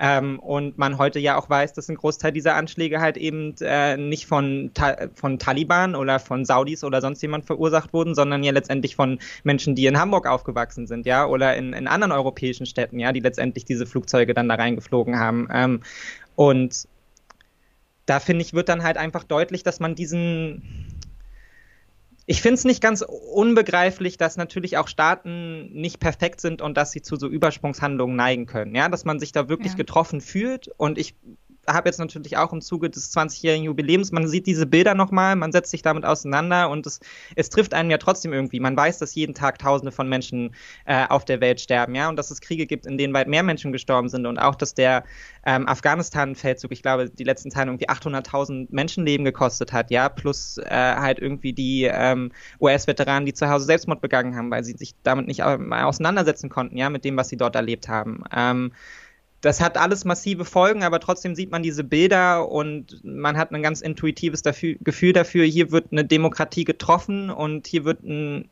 ein Staat in seinen Grundfesten getroffen und der möchte darauf reagieren. Ähm, Frage ist, wie verhindert man, dass so ein Staat dann eben reagiert, ja, in dieser Übersprungshandlung halt dazu neigt, dann halt in ein anderes Land einzumarschieren und damit kommen ja dann all diese anderen Bedingungen wieder dazu, all diese anderen Problematiken, ne? Dann bist du halt erstmal da, du kannst dich nicht einfach zurückziehen, ja, du machst den Menschen dort Versprechungen oder du hast dann halt eben einen, einen Plan, den du dir gemacht hast dafür. Die Taliban müssen weg, so ziehst du dich dann nach zwei Jahren zurück und sagst, du bist gescheitert, nee, dann hast du ja auch wieder ein Problem mit deiner Außenwahrnehmung, ja, und was vermittelst du den Menschen zu Hause und so. Also in Bezug Bezug auf Afghanistan muss man einfach sagen, die Entscheidung, in Afghanistan einzumarschieren, war von Anfang an falsch und man konnte das Projekt dann auch in dem Sinne nicht mehr retten. Ja? Und da hat auch alles, was man als hehre Ziele hatte an, an Nation Building und so, musste an diesem Staat zwangsläufig scheitern. Und hätte man sich angeschaut, wie, äh, wie die ja, Sowjets dort. War. Es, ja. ist, es ist übrigens immer noch kein Staat. Nein, und wie die Sowjets dort gescheitert sind und so weiter, das ist alles, das sind alles Beispiele dafür, dass es einfach eine, eine Weltregion ist, auch in der sowas eigentlich nicht, nicht funktionieren kann, ja. Und das ist eben, dass wir dort auch ähm, an unseren eigenen Vorstellungen von Staatlichkeit kranken. Und du hast es ja schon mal einmal kurz erwähnt, auch mit der äh, mit den kulturellen Barrieren und das muss immer ein bisschen aufpassen, dass es jetzt nicht despektierlich klingt, aber letztendlich haben wir in, in, in Staaten Afrikas ähnliche Probleme damit, dass ähm, unsere Wahrnehmung davon, ja, wie wir Korruption betiteln, wie wir Staatlichkeit betiteln, ja, das ist ja bei uns alles alles eindeutig und klar. Wir haben davon eine eindeutige Vorstellung, aber diese Vorstellungen können sich halt unterscheiden global, ja. Und das ist halt nun mal, das sieht in anderen Ländern nun mal ganz anders aus. Ja, da gibt es den Begriff Korruption so in dem Sinne nicht, sondern da war Korruption, äh, so wie wir es hier wahrnehmen, immer eine Antwort auf den unterdrückenden Kolonialstaat, ja, der ähm, der von oben dort seine Kräfte eingesetzt hat, seine Powerplayer, die dann gemacht haben, was sie wollten. Wie hat man sich dagegen gewehrt, indem man sich in die Familie zurückgezogen hat, indem man gesagt hat, okay, wir, wir untereinander sind uns aber sicher miteinander. Wir sind nicht dem, der Willkür dieses Staates ausgesetzt, sondern hier herrscht Vertrauen. Und bis heute äh, wird Korruption in vielen äh, Ländern als was prinzipiell Positives wahrgenommen. Ja, man hilft sich halt gegenseitig. Man hilft seinem Nachbarn, man hilft seinem, äh, seinem Schwiegervater und so weiter und so fort. Es wird nicht als prinzipiell schlimm wahrgenommen und ich finde, man sollte es halt eben auch nicht so wahrnehmen. Genauso wie man halt andere staatliche Eigenheiten und kulturelle Eigenheiten nicht immer zwangsläufig als eine als ein Problem für einen selbst ja, Unterentwicklung oder halt auch einfach als ein Problem für einen selbst wahrnehmen muss. Ne? Also das einfachste Beispiel China. Natürlich hoffen wir uns alle, dass der chinesische Staat halt irgendwie so nicht funktionieren kann, ja, weil es aus unserer Sicht ein repressives System ist und es ist ja auch ein repressives System, ja, und die Uiguren werden äh, unterdrückt, gefoltert ähm, und so weiter und so fort. Das ist alles kein Genau, es ist alles kein Staatskonstrukt, wie wir uns das erhoffen. Und es ist aus unserer moralischen Sicht falsch. Aber wenn man die Chinesen fragt, seid ihr mit eurem Staat zufrieden, sagen trotzdem über 90 Prozent, ja, wir sind damit happy. Ja, also. Ja, weil sie, weil sie auch nicht diejenigen sind, die in Lager stecken. Ja, also. natürlich klar, aber es ist halt, also was machst du jetzt daraus, ne? Wenn diese Leute halt, wenn, wenn die Chinesen jetzt erstmal prinzipiell, die lehnen jetzt auch die Demokratie nicht ab, ne? Wenn man sie jetzt fragt, was wollt ihr, habt ihr was gegen Demokratie, sagen sie auch nicht, nee, haben wir auch nichts dagegen, könnten wir auch machen, könnten wir uns auch vorstellen für unseren Staat. Aber sie sind nicht so unzufrieden, dass sie jetzt auf die Straße gehen würden und dieses System umschmeißen würden und dann ein neues System errichten würden, was unserem jetzt irgendwie ähnlicher wäre, sondern da sind auch einfach gewachsene Strukturen und die sehen nun mal anders aus. Deshalb ist die Idee halt, alles gleichzeitig in ein Land zu äh, transportieren, ja, Frieden, Freiheit, Demokratie und den freien Gleichberechtigung. Gleichberechtigung, ja, das sind alles. Also ich fand ja, ich fand ja gerade deswegen den Anfang von dem Kapitel, äh, wie hieß es? War, war, war. Es gibt ja eigentlich nur zwei. Ja. Es gibt ja nur zwei Kapitel. The Plane to Kabul. Ich fand, also diese Anekdote, dass er in einem Flugzeug sitzt, der Rory Stewart, das voll mit eigentlich Ausländern ist ja. was er so vor ein paar Jahr, Jahren nicht erwartet hätte. Oder was nicht so gewesen wäre, weil du wolltest nicht in Afghanistan vor 2001 sein, um ehrlich zu sein, als Ausländer. Es konnte dir passieren, dass die Taliban dich aufgreifen und das ist passiert und dich dann in irgendeinem Sportstadium öffentlich hingerichtet haben, weil du die falschen Fotos gemacht hast, die falschen Bilder. Also solche Dinge sind passiert. Mhm. Und deswegen war das kein Land, in dem Ausländer reingereicht sind. Gleichzeitig trifft er praktisch schon in diesem Flugzeug nur einen Afghanen, der ihm davon erzählt, er hat ein Buch geschrieben, wie er sich vorstellt, wie sein Land sich weiterentwickeln kann. Was jetzt nicht den westlichen Vorstellungen mhm. entspricht von Gleichberechtigung, also der Rolle der Frau. Und ich finde schon, wir, darauf geht das Buch ja Gott sei Dank auch ein bisschen ein. Wir haben in unserer westlichen Welt, und da sind wir wieder bei diesen Lifestyle-Linken. Wir haben eine Vorstellung davon, wie Gesellschaft, wie Staat zu funktionieren hat. Mhm.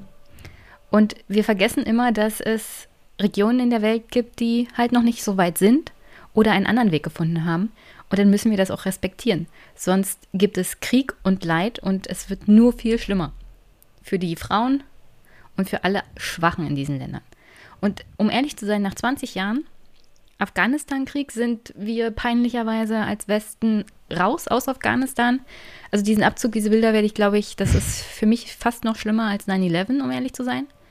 Mhm. Weil wir da das ganze Land und alle, die sich auf uns verlassen haben, völlig im Stich gelassen haben. Und Menschen sind in den Tod gestürzt, weil sie solche Angst hatten, da zurückgelassen zu werden. Und man hat es einfach gemacht.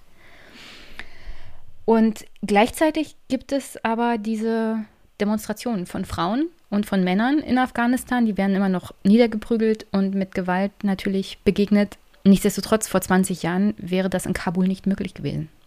Also keiner mhm. hätte sich getraut, da auf die Straße zu gehen, schon gar nicht ohne Burka. Deswegen gibt es schon durchaus eine Weiterentwicklung. Das hat aber nichts mit irgendwelchen demokratischen Ideen zu tun, sondern es hat damit zu tun, worüber Adam Tooze auch geschrieben hat.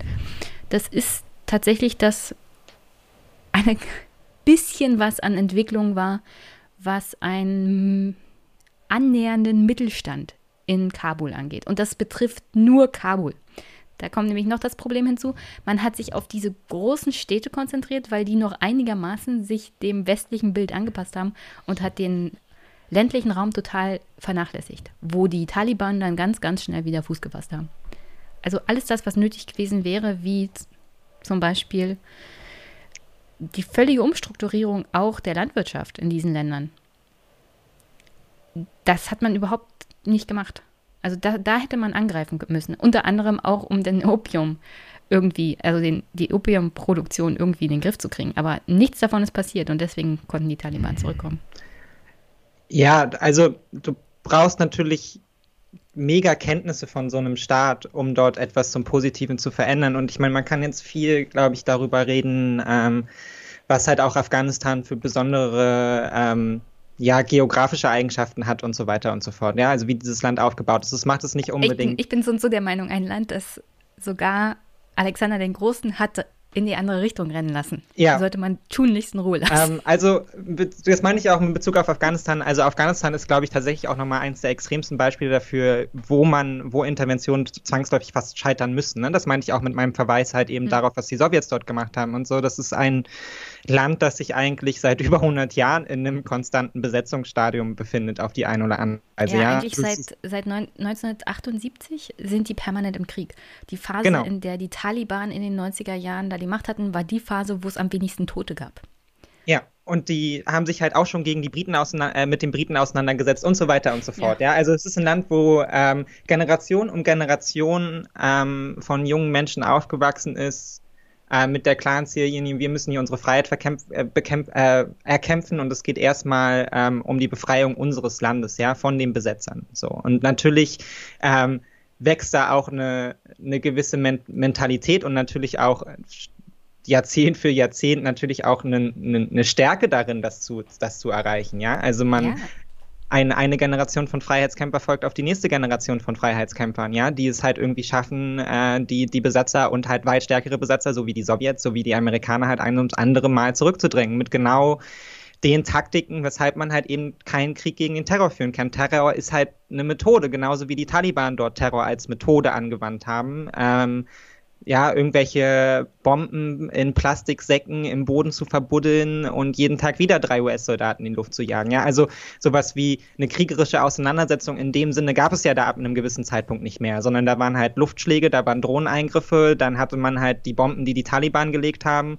Ähm, und dazwischen waren halt irgendwie Soldaten aus Deutschland und aus den USA unterwegs und haben jeden Tag gehofft, dass sie nicht sterben. Und wenn man sie gefragt hat, was ist da eure Aufgabe hier, dann haben sie das auch genauso beschrieben. Unsere Aufgabe hier ist nicht zu sterben. Nicht zu sterben. Ja, wir haben keine andere Aufgabe. Ja, also es macht überhaupt keinen Sinn, dort mit Bodentruppen reinzugehen, weil man, man kann so ein Land vielleicht, vielleicht sichern, ja, und, und bestimmte Regionen halt irgendwie schaffen, in denen es friedlicher ist. Aber letztendlich ist man auch dort nicht vor Bombenanschlägen sicher und die Soldaten sind auch dort nicht sicher und man ist halt eben nicht mehr in einer Situation, wo man, wo sich jetzt zwei Panzerbataillone gegenüberstehen, ja, und jetzt führt man den entscheidenden Krieg und dann nimmt man die Hauptstadt und dann ist aber auch befriedet, sondern sieht ja die Situation doch nicht aus und ist halt eben, wie schon am Anfang besprochen, sieht sich damit konfrontiert, dass halt die, die Linie zwischen Freiheitskämpfer und Taliban halt eben schmal ist. Und das natürlich, wenn viele Menschen erstmal von den Eingriffen der US-Amerikaner betroffen sind und selber Menschen verloren haben in ihrer Familie, in ihrem Umfeld, dann natürlich die Taliban nicht eben nur als Radikale wahrnehmen, sondern halt eben auch als Kämpfer für die Freiheit Afghanistans. Ja, und das sind Situationen, mit denen sieht man sich in vielen diesen Ländern konfrontiert. Das ist eine, genau die gleiche Situation wie in Vietnam, wenn du gegen zumindest Teile des Volkes kämpfst, ja, und das, die, die Kämpfer, gegen, gegen, gegen die du unterwegs bist, aussehen wie die normale Bevölkerung, dann führst du zwangsläufig auch Krieg gegen die Bevölkerung. Wie willst du dann aber irgendeine Art von Legitimität schaffen für das Regime, was du dort ja aufbauen möchtest? Es ist nicht möglich. Ja, dann fehlt ja auch das Vertrauen in die. Also du musst ja den Menschen vor Ort auch die Möglichkeit geben, Selbstverantwortung zu übernehmen. Ja. Das kannst du ja nicht, wenn du permanent davon ausgehst, dass selbst die Verbündeten, mit denen du zusammenarbeitest, im Grunde dein Feind sind. Ja. Und dann passieren halt eben auch, also was ist eine Regierung wert, die ähm, halt auf Europas oder den US-amerikanischen Gnaden halt irgendwie eingerichtet wurde? Ne? Was ist ein afghanischer Präsident wert, der eben nicht von einem Großteil der Bevölkerung gewählt wurde, sondern eben eingesetzt wurde oder gewählt werden Oder wie Adam Tooze in seinem Auflagen. Text schreibt, ich habe, sorry, ich habe hier vom 5. August, der hat auch über den The Graveyard of Empires gesprochen. Und er hat beschrieben, ja. wie viel Geld nach Afghanistan geflossen ist. Trillionen. Ja, wirklich unfassbar. Und nicht nur in den Militärapparat, da ist das meiste reingeflossen, aber auch in den Wieder- oder generellen Aufbau des Staates Afghanistan. Und dann hat er beschrieben, dass das meiste Geld davon in die Golfstaaten geflossen ist. Und zwar in Form von Afghanistan-Elite hat sich da Immobilien in den Golfstaaten gekauft. Und da werden die jetzt wahrscheinlich im Exil ganz gemütlich leben. Aber die meisten Afghanen hatten nichts davon. Ja. Ja, und so passiert es halt eben ganz oft. Und das ist nicht, hm. ähm, ich meine, klar, man legt es jetzt halt als so ein, äh, als ein Krieg halt eben auch der, aus, der von Interessen gesteuert war. Ich glaube schon auch, dass es immer in diesen Interventionen Menschen gibt, die dort hehre Ziele haben und die tatsächlich auch daran glauben und hoffen, so ein Land zu transformieren und dort Positives zu bewerkstelligen. Ja, ja? Der und Afghane da in dem Flugzeug hatte ja auch die Hoffnung. Genau. Er hat ja im Exil gelebt. Er wollte ja eigentlich auch ein er wollte zurück nach Hause und er wollte helfen, sein Land aufzubauen und ihm eine Zukunft zu geben. Ja.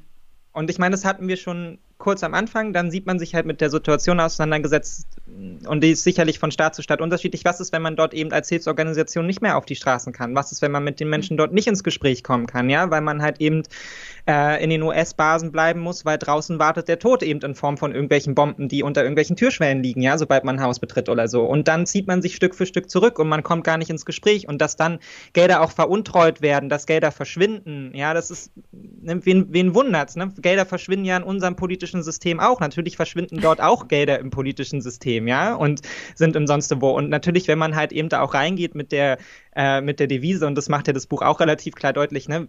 wenn man äh, die, die Pläne von so Neo-Imperialisten da, wie Nation Building funktioniert, ist erstmal Mittel ohne Ende, ja, also wir brauchen Kohle ohne Ende, so.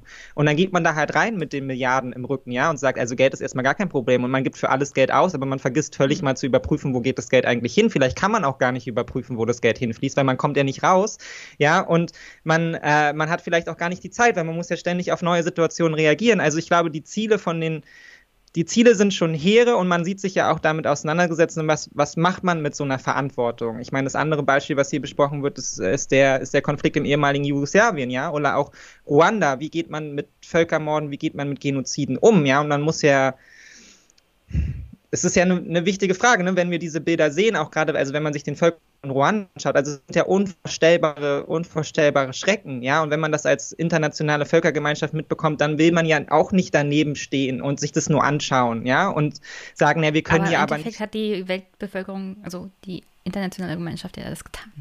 Ja, also da, da, im Ruanda hat man genau das getan. Und die Frage, Und man ist in Ruanda die, auch katastrophal daran gescheitert letztendlich. Ja, also, ja, also im Kern 20 Jahre nach diesem Krieg in Afghanistan.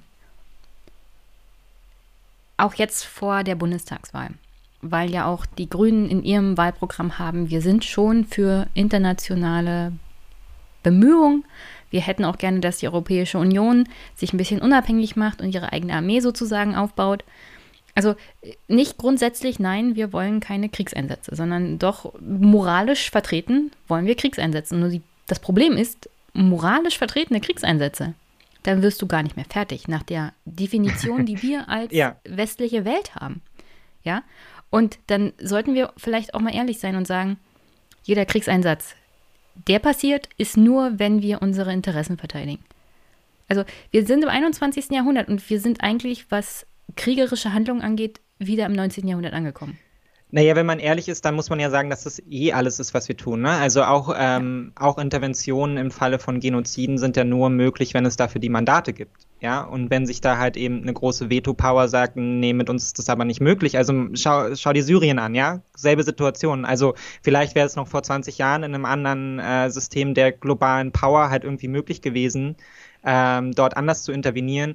Heute sieht man sich damit auseinandergesetzt, dass selbst wenn man wollen würde, ja, und selbst angesichts des furchtbarsten Schreckens dort schafft man keine Übereinkunft unter den verschiedenen Staaten, dass man sagen hm. könnte, hier gibt es einen, einen gemeinsamen Plan, wie wir dieses Problem halt irgendwie jetzt angehen, sondern man sieht sich dann halt damit auseinandergesetzt, dass dort diverse Großmächte unterwegs sind, unterschiedliche Interessen haben, gegeneinander kämpfen, unterschiedliche ähm, militante Gruppen unterstützen, ja, die Teile unterstützen immer noch den Staat und so versucht man dort dann irgend, also was eigentlich dort zu wuppen, ja, und wenn dann natürlich AKK um die Ecke kommt und sagt, wir wollen jetzt aber auch noch Boden, ja, Bodentruppen nach Syrien bringen, vielleicht müssen wir da mal intervenieren ja, und so weiter Bundeswehr und so fort. Ja, da möchte man halt auch immer, also da schüttelt man ja wirklich nur noch mit dem Kopf, weil was soll jetzt da noch ein Player mehr in diesem Spiel, ne? Und so sieht man sich, also internationale Politik ist einfach wahnsinnig komplex, weil es halt irgendwie moralische und das hat man ja auch gemerkt nach dem Abzug aus Afghanistan, da wurde ja auch hart kritisiert, ja, der ähm, sagen wir mal, der anti-interventionistische Zugang dazu, so nach dem Motto, ja, jetzt seht ihr mal, was daraus folgt, ne? jetzt kommen die Taliban wieder und machen alles kaputt und wären wir mal vielleicht doch dort geblieben, wo ich auch immer sagen würde, das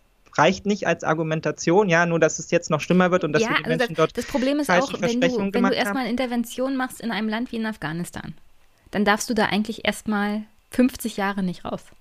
Weil der ja. Aufbau eines zentralen Staates, der passiert auch nicht innerhalb von 20 Jahren. Also selbst wenn sie einen Plan gehabt hätten, selbst wenn sie dem gefolgt wären, also wenn, wenn sie auch nur eine Idee und ein Verständnis für dieses Land gehabt hätten und die Menschen, die dort leben, hätte es mehr als 20 Jahre gebraucht, um hier einen zentralen Staat aufzubauen. An einer Stelle, ich glaube hier auf Seite 119, in dem Kapitel mhm. The Rise and Fall of Liberal Imperialism. Da wird so eine Art Vergleich gezogen zwischen Afghanistan 1880 bis 1901 mhm. und Bosnien 1995. Und da wird beschrieben, dass ein Amir Abdur Rahman in der Zeit von 1880 bis 1901 in Afghanistan ununterbrochen an der Macht war. Und ähm, sozusagen wird dann beschrieben, dass Ashraf Ghani das gelobt hat als die Phase in Afghanistan, wo es so eine Art zentralen Staat gab. Mhm. Und das hat 40 Jahre gedauert. Und er war permanent ja. im Krieg. Also ja. selbst in der Phase, wo Ghani sagt, in Afghanistan gab es einen zentralen Staat, selbst in der Phase war permanent Bürgerkrieg. Das heißt, wenn du eine Intervention machst in einem Land wie in Afghanistan, und Afghanistan ist nicht das einzige Land und es wird in den nächsten 100 Jahren so weitergehen, um ehrlich zu sein. So wie, also ist meine Befürchtung. Dann musst du auch mit der eigenen Bevölkerung ehrlich sein und sagen, also wir sind da jetzt erstmal ein paar Jahrzehnte drin. Das ist nicht von heute auf morgen. Also in zehn Jahren haben wir da keine Staatenbildung gemacht. Das, was in Deutschland passiert ist, 1945, innerhalb von vier Jahren hat die, hatten die Alliierten der deutschen Regierung sozusagen die Möglichkeit gegeben, sich eine eigene Verfassung zu ja. geben und die ersten Wahlen durchzuführen. Innerhalb von vier Jahren. In Afghanistan waren wir 20 Jahre drin und es ist nicht mal ansatzweise in die Richtung gegangen. Ja, und das Ding ist halt, du kannst da halt auch 50 Jahre sein und es ist nicht garantiert, dass es dann funktioniert. Ja, eben. So. Und also, ich meine, und da sind wir ja dann wieder bei, ne, was sind hier die Interessen, was sind hier die ähm, moralischen vielleicht Notwendigkeiten, die man da sieht, ja. Und mhm. da, ne, 20 Jahre sind vielleicht für, für eine Bevölkerung irgendwie verkraftbar, ja. Aber man muss sich vielleicht nach, nach 30 Jahren spätestens wahrscheinlich schon äh, Gedanken darüber machen, ob man wiedergewählt wird, ja, als politischer Vertreter, auch wenn dort inzwischen über 1000 Bundeswehrsoldaten gestorben sind, ja. Also jetzt mal hypothetisch so, ne. Also, da trifft man ja auch wieder auf Interessen. Ne? Hat, man, hat man die Stamina, um das irgendwie durchzustehen, diese 50 Jahre? Ne? Und was damit alles einhergeht? Wahrscheinlich noch mehr Fälle, wie wir es gesehen haben, ja, dieser Lufteingriff auf den, auf den Tanklastwagen dort, ja, wo man als Land dann getroffen dasteht, weil die eigenen Soldaten für den Tod von Hunderten von unschuldigen Menschen verantwortlich sind. Ja. Ähm, also äh, und damit muss man sich dann. Vor allem Deutschland hat da noch kein Mittel gefunden mit Kriegseinsätzen. Ja, und damit muss man sich dann Jahr, Jahr halt Zweifel auseinandersetzen. Ne? Und so sieht es dann eben aus, 50 Jahre lang. Und nach 50 Jahren kann man vielleicht nicht sagen, wir gehen jetzt raus als, äh, als die gefeierten Befreier und haben dieses Land halt irgendwie in die Demokratie geführt, sondern eventuell geht man nach 50 Jahren raus und der, der Hass auf den Westen ist größer als jemals zuvor und man hat viel von dem geschaffen, äh, was man halt eben nicht wollte. Ne? Und das ist, sind ja die Situationen, mit denen man, wenn man sich mit der US-Geschichte der Außenpolitik beschäftigt, ja, das ist ja ein ums andere Mal auch so passiert. Man man wollte in dem Sinne nichts Böses, aber man hatte eben den Anspruch, die Welt zu befreien von Regimen, von denen man dachte, dass sie, dass sie schaden, ja, von denen, die nicht im, im Sinne der eigenen Interessen unterwegs waren. Und so hat man zwangsläufig über Jahrzehnte den Iran in die Situation gebracht, in die er heute ist, ja, weil man mhm. nicht bereit war zu akzeptieren, dass es dort eine demokratische Regierung gibt, die das Öl halt eben verstaatlicht. Genauso hat man Südamerika eine ähnliche Situation gebracht, ja, weil man dort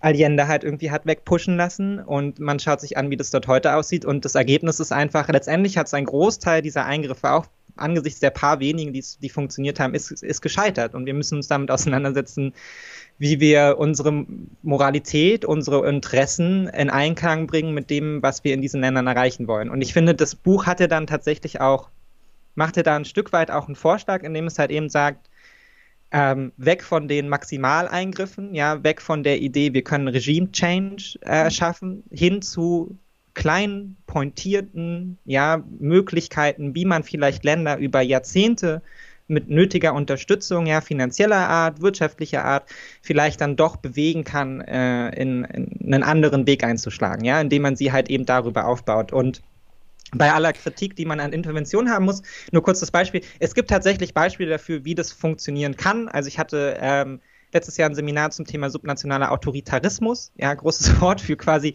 äh, kleine, Klingt sehr spannend. Klingt sehr spannend. Ja, es geht letztendlich um kleine autoritäre Enklaven in demokratischen oder andersrum. Also was ist, wenn ein Staat halt an sich autoritär ist, aber er hat vielleicht sowas wie demokratische, ähm, demokratische Bundesländer in irgendeiner Form, ja, oder da, da entwickelt sich sowas in der Art. Oder genauso andersrum. Also Mexiko zum Beispiel ist ein demokratisches Land und dort ist es ja so, dass es tatsächlich Enklaven gibt, die sehr autoritär gelenkt werden, obwohl das Ganze als Nationalstaat eine Demokratie ist.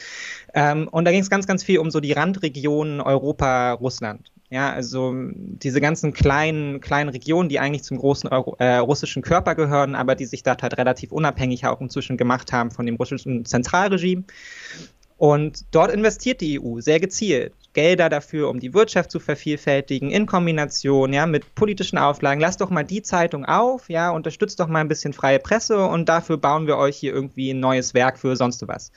Und es funktioniert tatsächlich sehr gut. Und man schafft dort Stück für Stück europäisch, äh, demokratische Enklaven, aber natürlich auch über einen Zeitraum von mehr als 20, 30 Jahren. Ja, sehr, sehr klein, klein. Und die, die dort natürlich am meisten beteiligt sind, sind die Staaten, die unmittelbar angeschlossen sind an dieses russische System, die das russische System kennen, die die russische Sprache können, ja, die vielleicht kulturelle Übereinstimmung haben mit diesen Regionen, ja, also die den Menschen dort auf einer ganz anderen Ebene begegnen können, die sich dort auskennen mit den Strukturen und dann hat man natürlich den Vorteil, dass diese Regionen direkt an Europa dran liegen und sehen können, ja, was so sehen unsere postsowjetischen Nachbarn heute aus, die sich Europa zugewandt haben. Wie erfolgreich sind sie doch, ja? Was, was können sie wirtschaftlich leisten? Wie viel besser geht es Kooperation bringt was. Genau. Und da erkennen dann halt eben auch die politischen Eliten, die eigentlich Interesse daran haben, ihre Macht zu halten, naja, aber wir können ja hier finanziell viel, viel mehr rausholen. Ja, und dafür müssen wir ja. nur minimale Freiheiten gewährleisten.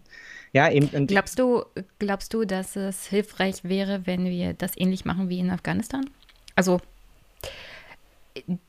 es wurde ja sofort angekündigt, keine Entwicklungshilfe mehr für Afghanistan wegen den Taliban. Und ich glaube, dass es noch viel, also das war ein ganz schlechtes Zeichen. Erst hast du alle Leute im Stich gelassen und von Flugzeugen fallen lassen und dann sagst du, also Geld gibt es auch nicht mehr. Und vielleicht ist es der richtige Weg, weiterhin NGOs zu unterstützen vor Ort, weil also die Struktur der Menschen, die vor Ort sind, ist ja nicht weg. Die Taliban sind an ja. der Macht, aber du hast trotzdem die Möglichkeit, vielleicht den Menschen vor Ort zu helfen. Und die Taliban sind so unterfinanziert. Denen droht ein absoluter Kollaps ihrer Wirtschaft. Natürlich hast du jetzt, jetzt, genau jetzt hast du die Möglichkeit, sie finanziell zu erpressen. Und das sollte man dann auch als Westen tun. Ja, es ist auch wieder so ein kompliziertes Thema, an dem so viel dranhängt. Also ich bin ja gegenüber Entwicklungshilfe auch nicht nur happy, so ne. Man muss ja auch sagen, viele ähm, viele Nationen, also viele Eliten äh, in korrupten Nationen ruhen sich auf Entwicklungshilfe aus, so ne. Also die da da wird das eben halt sich untereinander zugeschustert die Entwicklungshilfe und den, für die Menschen dort in den Staaten passiert gar nichts, so ne. Und man unterstützt damit halt auch immer wieder Regime, von denen man eigentlich nicht möchte, dass sie so prosperieren, ja. Und und und, und da füttert sie letztendlich mit Entwicklungshilfe. Das ist was, was wir in Afrika ganz ganz stark stark sehen. So, aber ähm, was auf jeden Fall, finde ich, ein No-Go ist, ist die Kommunikation aufzugeben mit diesen Staaten. Ja, sich jetzt zu sagen, man zieht sich jetzt zurück und das war es jetzt aber auch, Diplomatie mhm. ist gescheitert. Ich glaube auch nicht, dass es irgendjemand ernsthaft vorhat. So, ne? Also da wird vielleicht dann auch ein bisschen darüber gesprochen, aber ich glaube nicht, dass das ein Zugang dazu ist, sondern man muss mit diesen Ländern in Kommunikation bleiben, auch einfach um zu sehen, ja, was sich dort entwickelt und wo man vielleicht irgendwie die Möglichkeit hat. Und man muss sich halt eben auskennen mit den Regionen. Ja, man muss da halt wirklich ganz genau hinschauen. Man muss da unterwegs sein. Man muss schauen, dass man dort Partner finden kann. Also in Afghanistan ja zum Beispiel auch. Es ist halt weg von dem großen, weg von der großen Idee, man befriedet eine komplette Nation, ja, und führt sie in die Demokratie. Schaut euch die einzelnen Regionen an. Geht da rein, guckt euch da an. Ja, auch unter den Taliban wird es verschiedene Interessenstrukturen geben und so weiter und so fort. Ja, wir haben bis jetzt sehr wenig darüber gesprochen, äh, also auch so insgesamt nach dem ja, Also Einsatz selbst die Taliban kontrollieren ja nicht zentral ganz Afghanistan. Ja, genau. also wer sind da eigentlich die Machtfaktoren?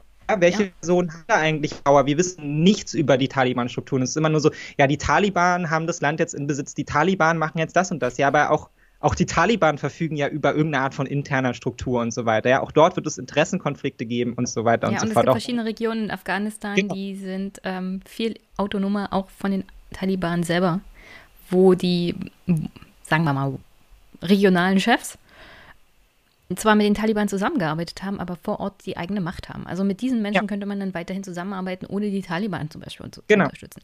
Also insofern gebe ich dir natürlich recht, Entwicklungshilfe an sich ist vielleicht der falsche Weg, aber doch eine Art und Weise finanzieller Unterstützung der einzelnen autonomen Regionen, um vielleicht auch die Landwirtschaft umzustellen. Ja. Wie es ja in dem Buch unter anderem beschrieben wird, um von dem Opiumproduktionen wegzukommen, um eine prosperierende Mittelschicht auch aufzubauen, um Menschen das Lesen und Schreiben weiterhin beizubringen, um die Mädchen vor Ort auch nicht ja. alleine zu lassen. Also die Möglichkeit, dass die Schulen da weiterhin offen bleiben. Das werden die Taliban nicht machen. Ja. Aber wenn man mit den autonomen Kräften vor Ort weiterhin Kontakt hat und zusammenarbeitet und nicht in Nacht- und Nebelaktionen flüchtet und die Menschen im Stich lässt, ja. Ja.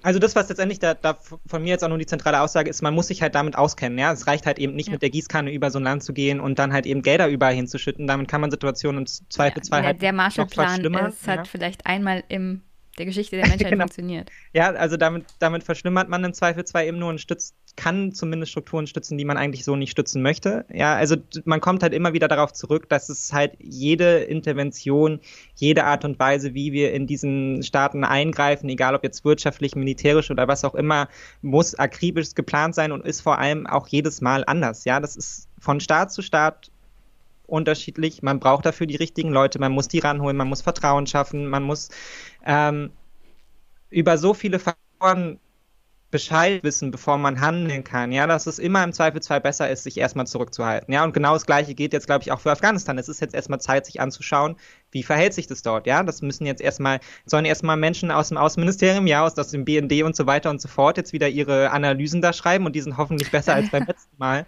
Vielleicht ja, unser Geheimdienst komplett ersetzen, weil die wussten wieder mal gar nichts. Ja, das ist auch nochmal eine Debatte für sich, ne? Aber ja. Ja, also jetzt mal angenommen davon, die würden da vernünftig arbeiten und davon ausgehend, ja, dass es dort auch Menschen gibt, die Ahnung haben von diesen Regionen. Das ist jetzt erstmal, jetzt ist erstmal wieder eine Phase vom Zugucken. Jetzt ist nicht inter, irgendwie dort interagieren und eingreifen, sondern jetzt ist das Betrachten. Und das Buch hat ja dann auch diesen, äh, ja, so ein sehr schönen Schlagwort, ne? Also, das ist, wir sollten uns nichts zumuten, ja, von dem wir wissen, dass wir es nicht schaffen können. Ja, und ich glaube, das ist auch bei aller Moralität und Interessen sollte das immer in unserem Hinterkopf sein. Ne? Also was. Können wir dort erreichen? Und da muss man, glaube ich, ganz ehrlich mit sich sein als Nation. Ja, was, wozu sind wir dort in der Lage? Ja, auch wenn wir uns heute die Situation in Mali anschauen, von über die wir hier so ganz, ganz wenig sprechen, aber wo ja auch ja. deutsche Soldaten unterwegs sind, um dort die Armee auszubilden. Ja, sind wir was tun wir dort? Darüber wissen auch wir noch weniger als über genau. das, was in Afghanistan Auch dort kämpfen wir gegen den Terror, ja. Auch dort ja. kämpfen wir wieder gegen irgendwie eine Methode. Also wir haben keinen richtigen Gegner. Auch dort bilden wir wieder irgendwie aus und sind mit Bodentruppen im Land, aber ähm, die Gef Und wir wissen nichts über die französischen Interessen in Mali. Genau. Ja. Das wäre auch mal interessant. Warum sind deutsche Soldaten eigentlich in Mali? Und welche eigentlich wirtschafts- und politischen Interessen und Verbindungen hat der französische Staat nach Mali? Was damit zusammenhängt, ja, also. Und auch dort drohen wir letztendlich äh, wieder ein Regime zu stützen, eben durch die militärische Ausbildung, ähm, das durchaus fraglich ist, ja. Und wir sind, und es gab jetzt schon mehrere Berichte darüber, dass es, dass äh, die Soldaten, die dort sehr gut ausgebildet werden und mit europäischen Mhm. Waffen ausgestattet werden, vielleicht irgendwann so viel halt von ihrer Regierung und dann den Militärputsch üben, ja. Und dann sitzen wir dort wieder in einer anderen Situation, die wir so nicht vorhergesehen haben. Also Denn Ne? dann hat Europa die Rolle der Vereinigten Staaten eingenommen. Herzlichen Glückwunsch. Das ist nicht die Autonomie de, der Außenpolitik, die ich mir für Europa Ja, wünsche, um ich meine, Thilo hatte, äh, Thilo Jung hatte ja vor, ist jetzt schon eine ganze Weile her, aber da hatte ja dieses Gespräch mit ähm, Henning Wesslow von der, nee, so heißt sie nicht, äh, die Grünen-Chefin, Wesslow ist doch der Nachname, wie ist der Vorname? Welzo. Belzo, Belzo ist der Nachname, genau.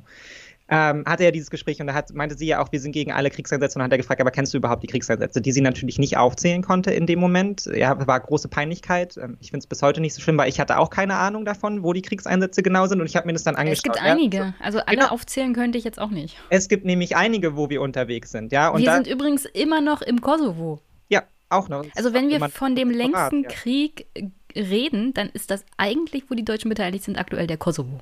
Ja. Da sind immer noch Bundeswehrsoldaten. Und überleg mal, wie lange das schon her ist. Und ja, und ich finde, damit muss man sich halt irgendwie auch auseinandersetzen, dass wir nach 45 in Deutschland ähm, eigentlich mal die Idee hatten von, wir machen nichts mehr, ja, mit unserem Mit Krieg. Mit Krieg, ja, Krieg ist jetzt vorbei, wir ziehen uns daraus zurück. Und 70 Deswegen sind es ja auch nur Militäreinsätze Genau. und Unterstützungseinsätze und diese ganzen anderen netten Wörter, die nichts mit Krieg zu tun haben. Ja, aber 70 Jahre später befinden wir uns halt in einer Situation, wo Bundeswehrsoldaten in verschiedensten Staaten dieser Welt außen, unterwegs sind, ja, wo wir als Bevölkerung sehr, sehr wenig darüber wissen, wo Mandate erteilt werden vom Bundestag für Einsätze, die sicherlich fraglich sind. Und wo wir Ja, weil darüber reden immer Kritik bringt und die Forderung, das sofort zu beenden.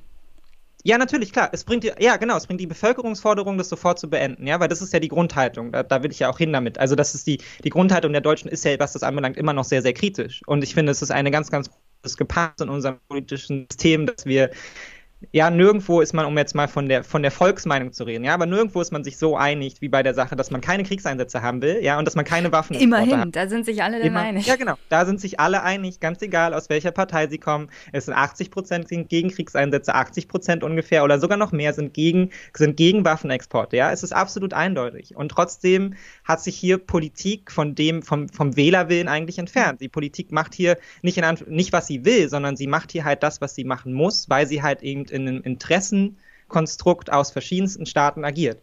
Und dass wir natürlich, ja, wie man so oft, wie, wie man so schön immer sagt, ja, wir haben Verantwortung gegenüber unseren Partnern. Ja, wir haben Verantwortung gegenüber Frankreich, wir haben Verantwortung gegenüber unseren USA, das sind unsere strategischen Partner. Ja, da sagt man nicht einfach nein. So, ne, deswegen will man ja auch die Außenpolitik und diese Militäreinsätze auf europäischer Ebene machen. Ja. Dann kann man sagen, das ist auf europäischer Ebene koordiniert. Genau, das hört sich dann besser an, aber letztendlich befinden wir uns auch dann immer noch in der Situation, dass Ja klar, aber dann kann man sich darüber rausreden, dass die, dass die eigene politische Verantwortung nicht so groß ist. Ja. Sondern die europäischen Partner haben beschlossen, in einem Mehrheitsentscheid. Und wir als Bundestag, wir als Abgeordnete, wir als Regierung müssen das dann so mittragen. Und das finde ich auch ein bisschen feiger Weg. Ja, man bewegt sich Also da ich, ich, ver ich, verstehe, ich verstehe, dass man als demokratischer Politiker in Deutschland einen schweren Stand hat und vielleicht ist es ein bisschen Wunschdenken, aber du musst halt der Bevölkerung auch mal rein Wein eingießen. Ich kann mich daran erinnern, dass ein Bundespräsident zurücktreten musste, weil er gesagt hat, also in Afghanistan, da verteidigen wir ja eigentlich auch unsere wirtschaftlichen Interessen. Mhm. Ja. Das hat drei Tage gedauert, dann war Köhler weg. Und der ist, ich glaube, in meiner Lebzeit ist das der einzige Politiker gewesen, der den Menschen mal rein Wein eingeschenkt hat. Diese Militäreinsätze sind natürlich auch für unsere Interessen. Und natürlich musst du den Leuten da mal die Wahrheit sagen. Und dann kannst du ihnen erzählen, also entweder wir machen das, dann habt ihr das und das und das, oder wir machen das nicht, dann haben, habt ihr das und das und das zu fürchten. Also das sind die Konsequenzen.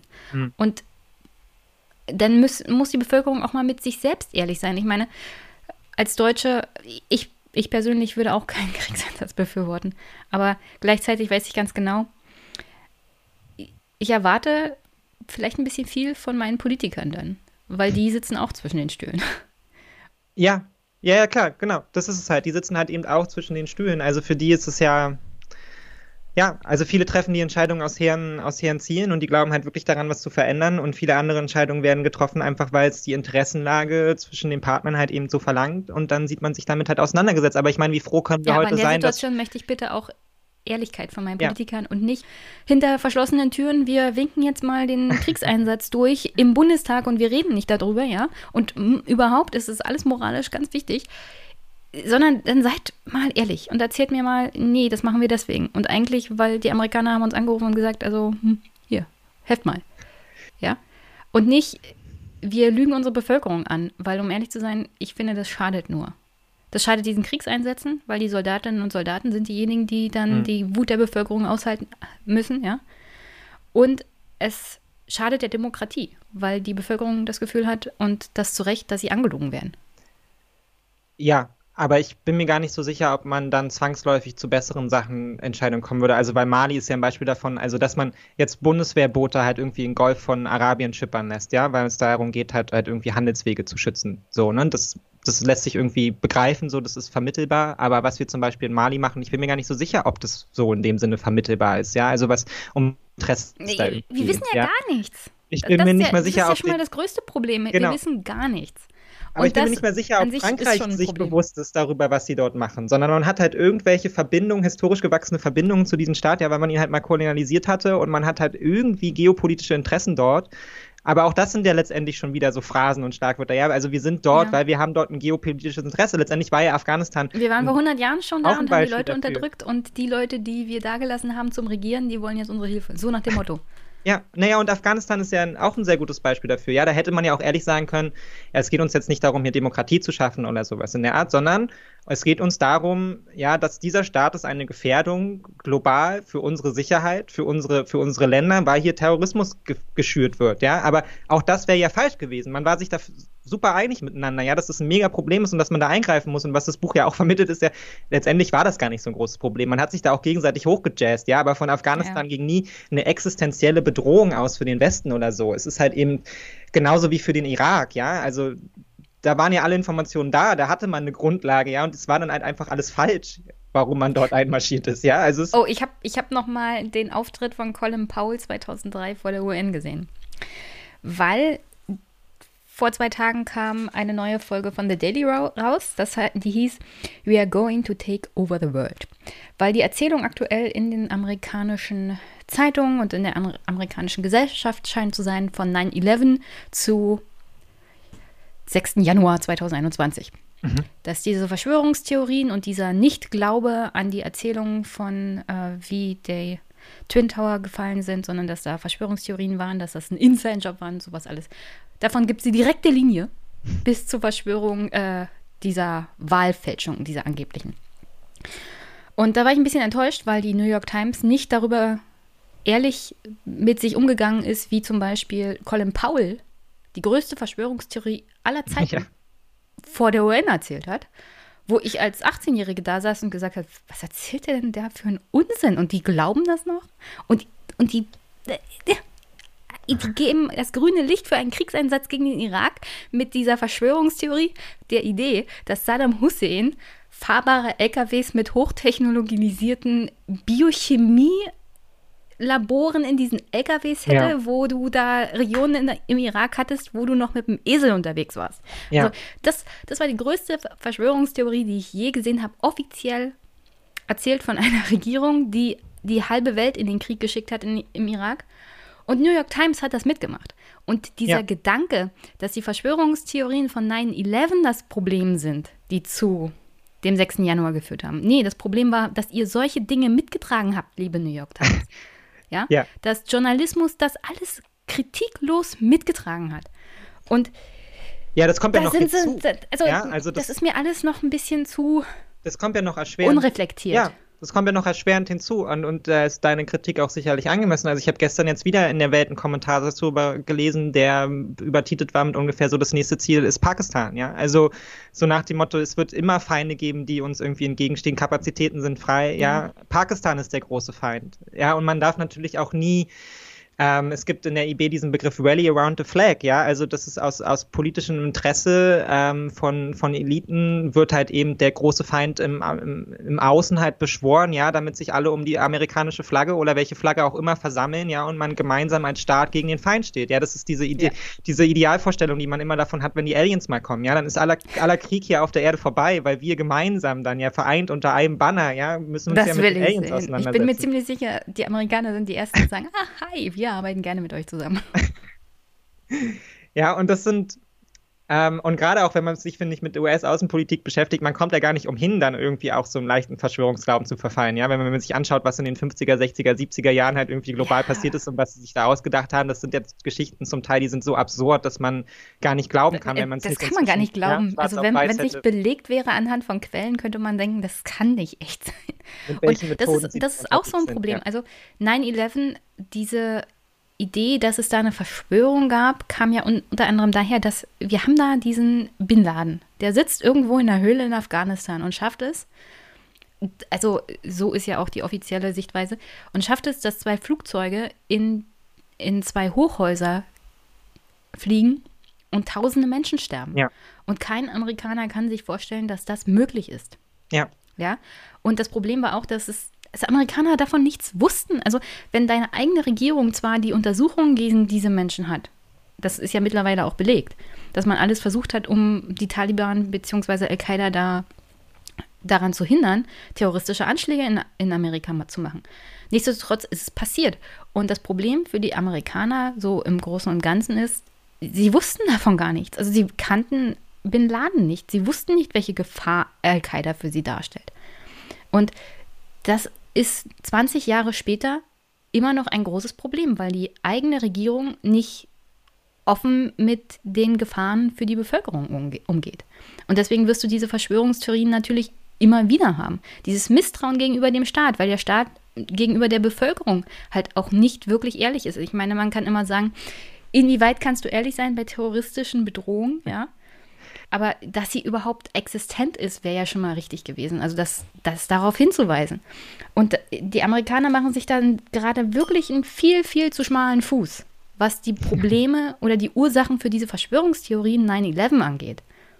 Also dieses tiefe, tiefe Misstrauen gegenüber der eigenen Regierung und dem eigenen Staat und auch was Nachrichtenberichterstattung angeht, das hat einen viel, viel tieferen Kern als das, was die New York Times da gerade erzählt und was die Demokraten auch gerne erzählen.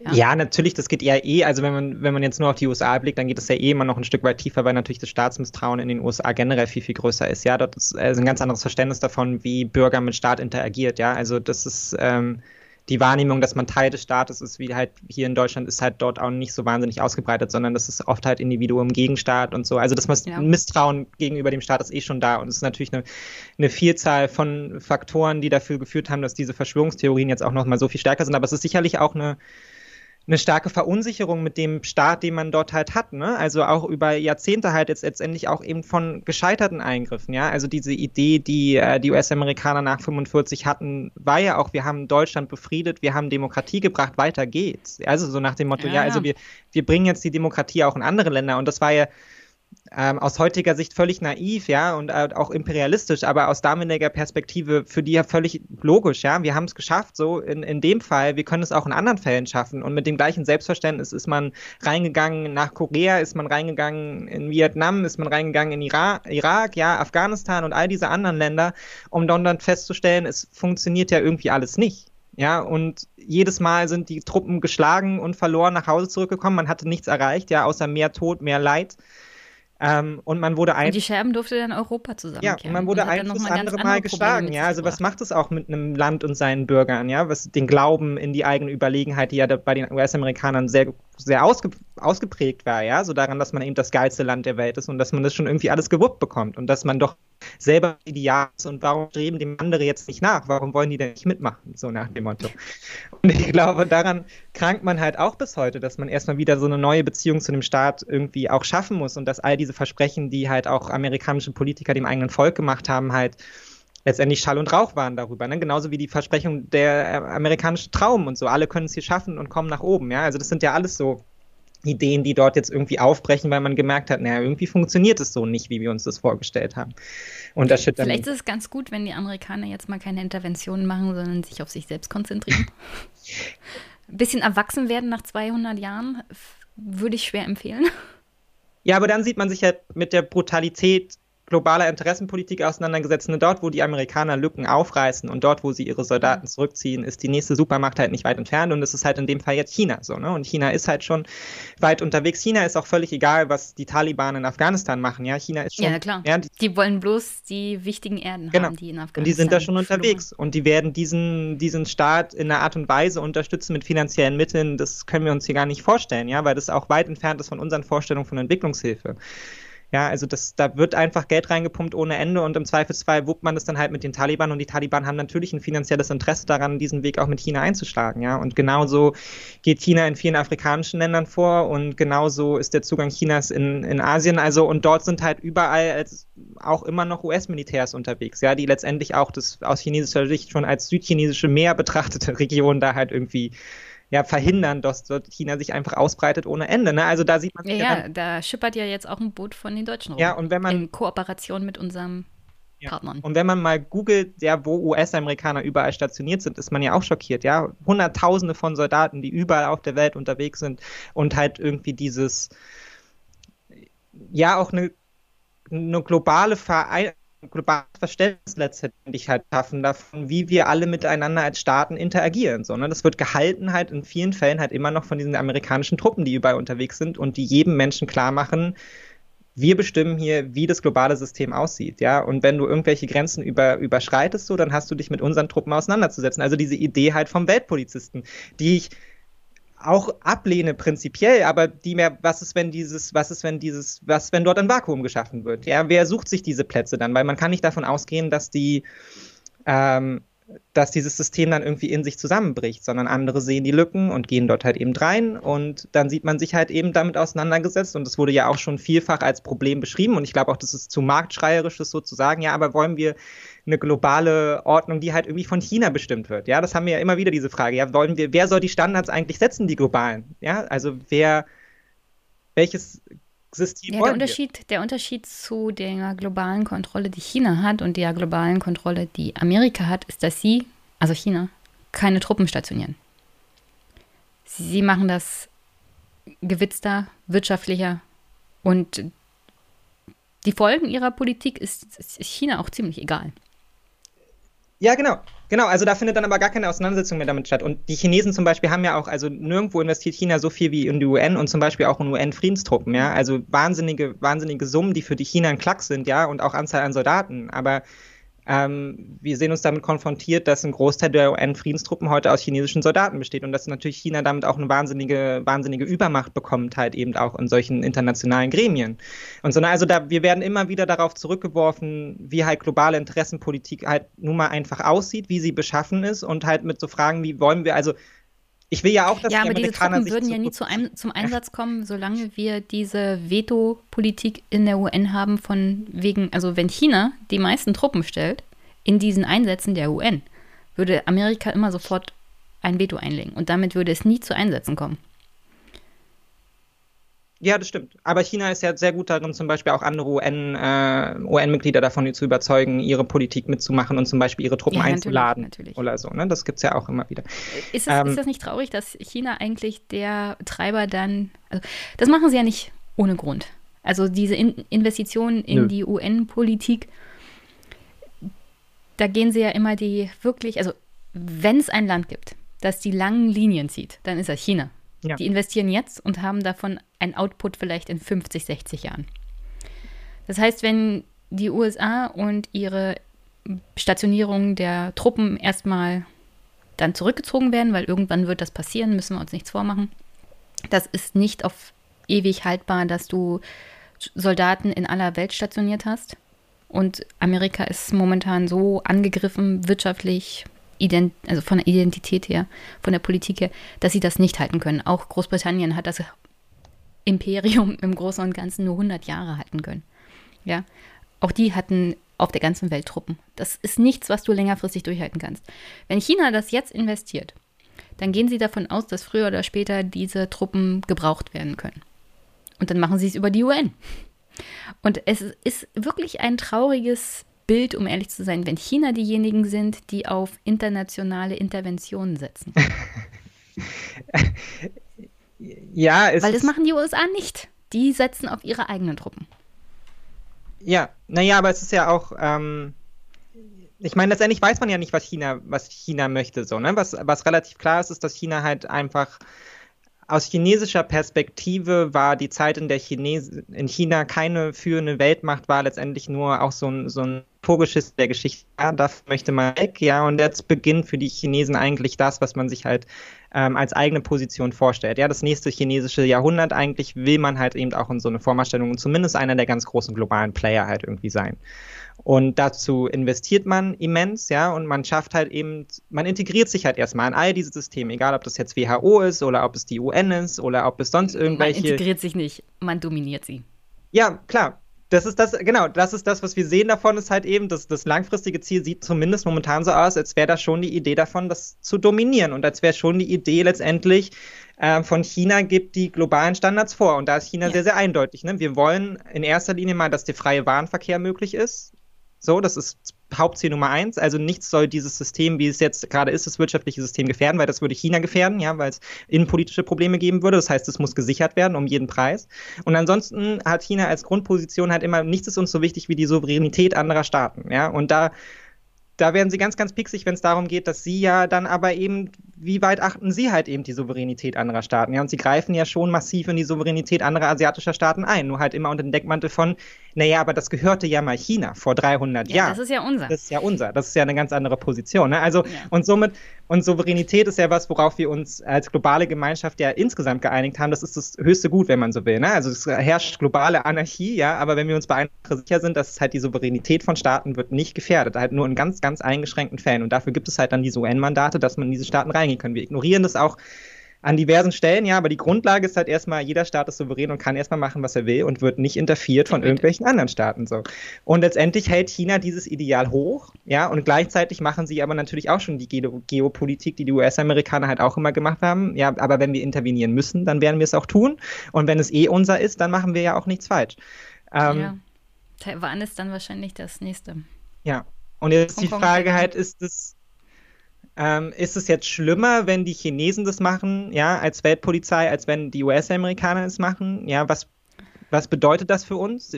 Findet damit tatsächlich eine Verschiebung von irgendeinem Wertekonstrukt statt? Oder müssen wir einfach sagen, dass das halt auch von, von vorne bis hinten eigentlich Nonsens war, von unserer westlichen Seite aus davon auszugehen, dass wir halt irgendwie ein globales System in unserem Interesse irgendwie positiv beeinflussen können. Ja, also wie ehrlich waren wir da auch mit uns selbst, was unsere wirtschaftlichen Interessen anbelangt und unsere moralischen Interessen. Ähm, nur man sieht sich halt eben damit konfrontiert und damit sehen sich halt eben Politiker auch konfrontiert. So, ne? Also ich deshalb ich. Ist ein schweres Thema. Um genau, es ist halt ein super schweres also ich bin wirklich, ich bin wirklich gespannt, wie dieses Spannungsfeld für die europäische Politik zu beantworten ist. Also was ich sehe, ist unter anderem in Deutschland wird man versuchen, wie sich wieder irgendwie an die Amerikaner dran zu hängen, weil man sich nicht vorstellen kann, dass es ohne sie geht. Ja. Ja, äh, es ging auch mal ohne sie. Ja, die Welt hat auch mal existiert, ohne dass Amerika hier ein großer militärischer Player war. Das war natürlich alles vor dem Zweiten Weltkrieg und vor der großen industriellen Explosion, ganz klar. Aber nichtsdestotrotz irgendjemand wird dann den Platz der Amerikaner wieder einnehmen. Das wird nicht ohne Schmerzen gehen und Geschichte ist nun mal so. Aktuell würde ich auch auf China setzen. Und vielleicht sollten wir uns da von der moralischen Vorstellung verabschieden, dass jemand besser oder schlechter ist. Sondern es wird dann halt jemanden geben, der den Platz einnimmt. Genau, genau. Das und damit jetzt, müssen wir dann umgehen ja, können. Das ist letztendlich auch das, worauf ich zurückkomme, ist so ein bisschen, es ist letztendlich geht es nicht um unsere Moralitäten, sondern wir haben halt einfach ein globales System. Das ist halt in gewisser Weise so gewachsen. Daran wird sich jetzt auch unmittelbar so wahnsinnig viel jetzt nicht ändern. Wir müssen uns als Einzelstaat halt einfach überlegen, was machen wir mit und was nicht und unter welcher Begründung ja, und was ist unsere Zielsetzung dann konkret. Wäre toll, wenn wir und, mal drüber reden würden, die nächsten vier Jahre mit der nächsten ähm, Regierung.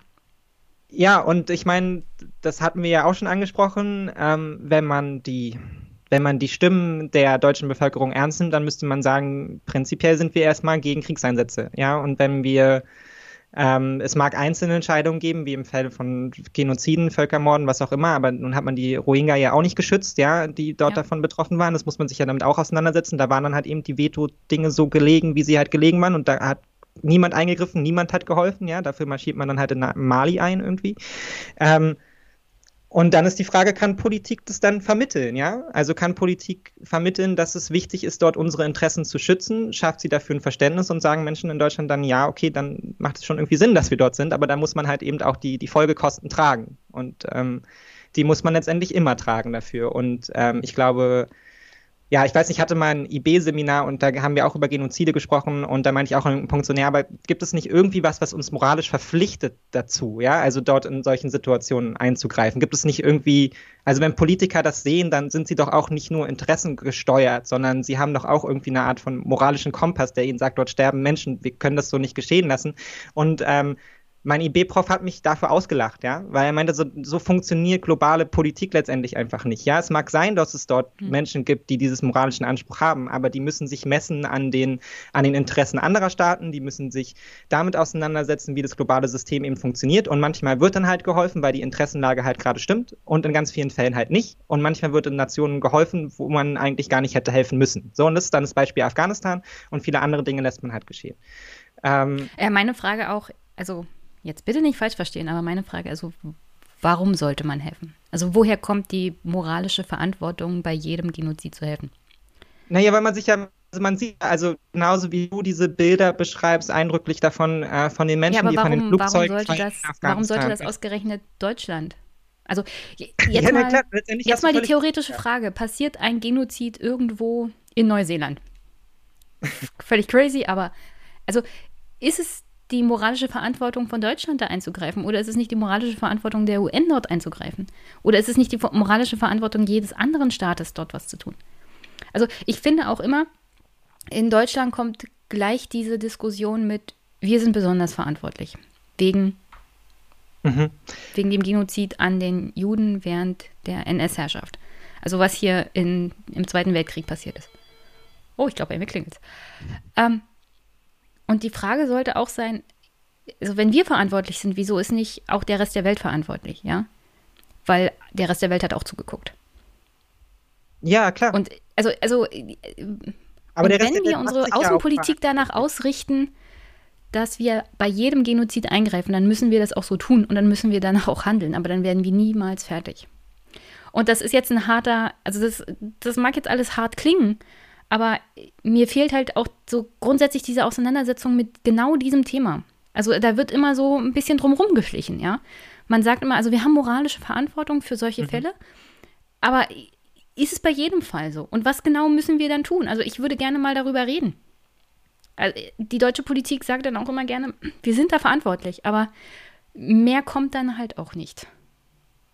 nee, aber ich glaube, es liegt halt auch daran, weil man halt da eben, da wird der Politik dann auch auf ihr auf Individuen runtergebrochen. Ne? Wenn man Bilder sieht halt eben im Fernsehen von, äh, von Menschen, die getötet werden und von Genoziden, dann sorgt das ja bei jedem individuell einfach im moralischen Kompass muss es ja dazu führen, dass man sagt, eigentlich können wir das so nicht geschehen lassen. Nur von vielen. Ja, aber um ehrlich zu sein, ich, Bilder, ich habe Bilder, ich hab Bilder gesehen von, von, dem, von dem Krieg in Bergkarabach. Ja, da wird, da, da dreht sich mir der Magen um. Und meine Politiker haben nicht drüber geredet. Keiner, ja, keiner der europäischen Verantwortlichen hat darüber geredet, da auch nur irgendwas zu tun. Es gibt weiterhin Kriegsgefangene in Aserbaidschan, die werden gefoltert. Das wissen sie ganz genau. Und nichts wird getan. Und ja, weil das ist halt, es schafft es halt nicht in der Form ins öffentliche Auge. Letztendlich ist ja jeder Kriegseinsatz. Ja, und das, ja das so ist aus. genau das Problem. Also, ja, das ist genau der Punkt, worauf ich hinaus will. Es geht immer nur dann, wenn irgendwo Bilder auftauchen, die in der Öffentlichkeit breit diskutiert werden. Ja, und auch dann geht und es. Und das ist meistens immer, immer ne? nur dann, wenn es eine andere auch Interessenlage gibt.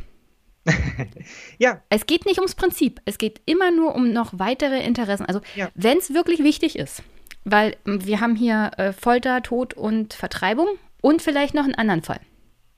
Dann kommt es in die öffentliche Wahrnehmung. Und dann interessieren sich Politiker dafür. Alles andere, wir wissen gar nicht, wie viele Genozide aktuell auf der Welt passieren ja, wir haben auch immer noch Länder, also ich meine, Kongo ist halt auch seit über 40 Jahren im Krieg. Also ja, ähm, ja du hast, du hast völlig, du hast völlig recht damit. Genauso, genauso funktioniert es halt eben. Ja, ähm, man sieht sich halt aber eben der Gefahr natürlich auch ausgesetzt, ähm, als zynisch wahrgenommen zu werden, wenn man sagt halt eben, man greift halt im Bestfall halt gar nicht und nie ein. Also weil, also wenn wir die Bilder erstmal haben, ja, und es mag ja unabhängig davon, wie das Interessen, äh, Interessengefälle jetzt dann auch irgendwie da aussieht, ja, aber wenn wir diese Bilder erstmal haben und wenn wir uns anschauen, was dort mit Menschen im Fall von Völkermorden passiert, dann sitzen wir alle vom Fernseher und jeder hat das Bedürfnis, also eben dieses Grundgefühl von, das kann man ja eigentlich so nicht geschehen lassen. Und dann ist ja die Frage, wie setzt man sich damit auseinander? Ja, wir haben jetzt ja, ordentlich darüber Frage gesprochen. nicht beantwortet. Genau. Also, aber kann man Also wenn, wenn Europa das, wenn ja. Europa die, also ich würde gerne daraus eine europäische Verantwortung machen, ja, weil Deutschland ja egal, kann das ja eh nicht. Wegen globale Verantwortung. Oder eine globale Verantwortung. Und dann, dann müsste auch die globale Antwort sofort sein, also da wird jetzt eingegriffen. Und okay. um ehrlich zu sein, aber ich meine, du siehst dich dann zwangsläufig damit auseinandergesetzt, dass du, ne, also es kann gut sein, ich meine, da kommen wir wieder auf die Interessenpolitik zurück, es kann gut sein, dass du nicht eingreifen kannst, ja, weil es, oder zumindest ja, und, ein Mandat, weil es gibt ein Veto. Ja, von sagen wir mal China oder so. So gehst du jetzt an dem Veto vorbei und marginalisierst damit internationale Politik, ja, die vereinbaren. Willst du dich mit China an, anlegen? Das genau, willst du dich mit China anlegen? Und dann halt auch immer so, ne, mit welcher Zielrichtung gehst du dort rein? Gehst du da rein mit der Zielrichtung von wegen, wir schaffen hier Sicherheitszonen, in denen sich Menschen irgendwie aufhalten können? Gleiche Idee war in Ruanda, ist katastrophal gescheitert, ja. Also, welch, hm. was ist dann unser Mechanismus? Wie sorgen wir dort für Sicherheit und Frieden und so, ne? Da, da, sobald es dann konkret wird, wird es nämlich schon wieder schwierig, ja. Also, wie hält man zwei Gruppen, die im Bürgerkrieg miteinander gefangen sind, der voneinander ab irgendwie? Wie schafft man es dort, Sicherheitszonen einzurichten, ohne dass UN-Soldaten auf andere Menschen schießen, ja? Also, das ist ja. Oder wie vielen Menschen ermöglichst du die Flucht unter anderem nach Europa. Ja, und ich meine, das Lustige ist ja, man versucht es ja oft halt auch schon so in diesen Regionen, ja. Wenn dann, es gibt Ruanda zum Beispiel, gutes Fall dafür, ja, man hatte das Mandat, man ist dort reingegangen und man hat den UN-Soldaten halt eben, weil man Angst hatte davor, was sind die Konsequenzen, halt klar gesagt, so, ihr seid nicht hier, um Krieg zu führen, ja. Ihr schafft hier Sicherheitszonen. Was aber dafür so geführt hatte, dass die UN-Soldaten nicht das Mandat hatten, auf irgendjemanden zu schießen. Das heißt, im Fall von Angriffen haben sie sich halt immer nur weiter zurückgezogen. Also man kam auch damit nicht weiter. Hätte man jetzt ihnen aber die Aufgabe gegeben, ja, ihr befreit jetzt das, das, äh, die Region hier eben von den Menschen, die den Genozid verantworten, ja, dann ähm, würde es diese Menschen halt heute nicht mehr geben. Ja, und die Frage ist, ob Ruanda heute der Staat wäre, so wie er halt heute existiert, ob wir da nicht auch vielleicht immer noch drin wären, ja, weil wir, weil wir die Tutsi alle, äh, äh, ja. Die ja übrigens auch größtenteils zivile Personen waren. Ja, also genau. Es war ja keine Armee, die da den Genozid veranstaltet hat, sondern die eigene Bevölkerung. Genau irgendwelche Zivilpersonen. Also genau, das ist Zivilpersonen, die auch schwerer Fall waren von äh, Politikern und einzelnen Radiosendern und die dann mit Macheten losgegangen sind, ja, um andere Menschen zu töten. Und äh, auch in gewisser Weise Folge, ja, Folge des Kolonialismus, weil man ihnen dort erst diese Zugeschriebenheiten gegeben hat von Tutsi und, äh, und Hutu und so, ne? Also auch da, weil wir dort halt drin waren und gedacht haben, vor 150 Jahren, wir bringen jetzt hier halt irgendwie die Errungenschaften der modernen Menschheit nach Ruanda. Ähm, na, also und man, selbst wenn man dann halt in diesen Einsätzen ist und selbst wenn man ein klares Ziel hat, nämlich dafür zu sorgen, dass nicht mehr Menschen sterben, sieht man sich damit auseinandergesetzt, dass eigentlich durch den Einsatz selbst höchstwahrscheinlich auch wieder Menschen sterben werden.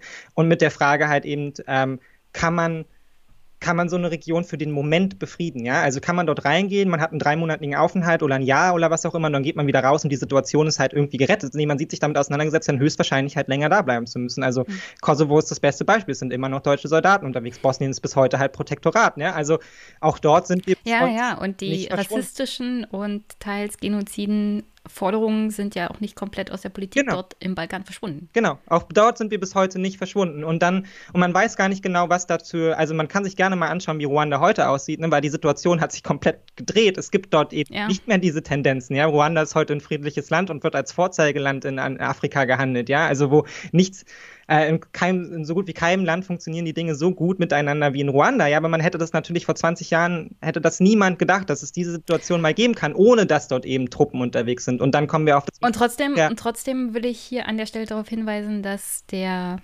Hotelier, der damals Tutsi, glaube ich, äh, geschützt hat, von der, da, von der eigenen ruandischen Regierung entführt wurde mittlerweile und dort vor Gericht steht. Ja, Ruanda. Wegen angeblicher äh, Korruption oder was auch immer. Ruanda ist kein demokratisches Land. Also da sollte man sich ja. jetzt nicht. Also, ne, also das, das, das, das wäre nicht, ne, das ist jetzt kein.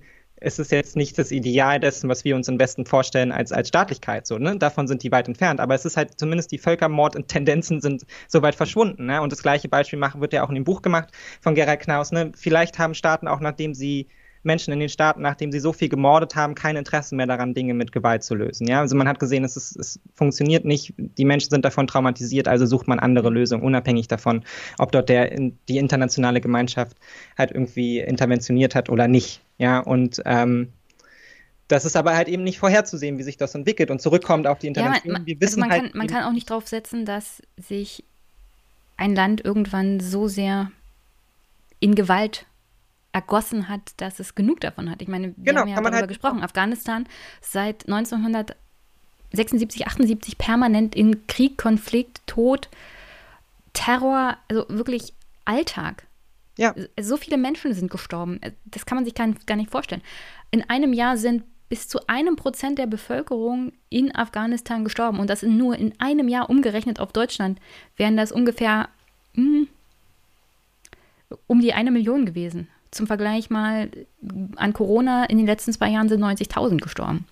Also man kann sich gar nicht vorstellen, welches Ausmaß an Tod man in Afghanistan in den letzten 30 Jahren in jedem Jahr hatte. Genau, wir können es nicht garantieren. Und darauf ja, kommt und, man. Und, und das hat noch lange nicht dazu geführt, dass es wirklich eine, eine Erschöpfung von Gewalt gibt in Afghanistan. Also, ja. dass man von Gewalt erschöpft ja. ist. Aber da kommen wir dann halt auf die individuellen Faktoren in diesen Regionen zurück. Wir können das nicht egal was wir tun, egal ob wir eingreifen, egal ob wir nicht eingreifen, wir können nicht garantieren, wie halt der, der Weg dieses, dieses Landes halt eben aussieht. Und manchmal funktioniert es überraschenderweise und es sind die ganz seltenen Fälle, wo man dann sagen kann, Intervention hat vielleicht auch funktioniert und in 90 Prozent der Fälle funktioniert es nicht. Wenn man sich darauf dann halt eben sagt und wäre ich prinzipiell auch dabei, na dann keine Einsätze mehr. Ja, dann wir ziehen uns zurück, wir führen solche Einsätze nicht, ja, sondern wir versuchen globale Konflikte mit anderen Mitteln zu lösen, ja, und vielleicht äh, schippern wir noch irgendwie mit unseren Booten irgendwo rum, um so ein Gefühl von Sicherheit zu schaffen. Ja, aber wir gehen nicht mehr mit Soldaten irgendwo rein. Dann muss man sich damit auseinandersetzen, dass eben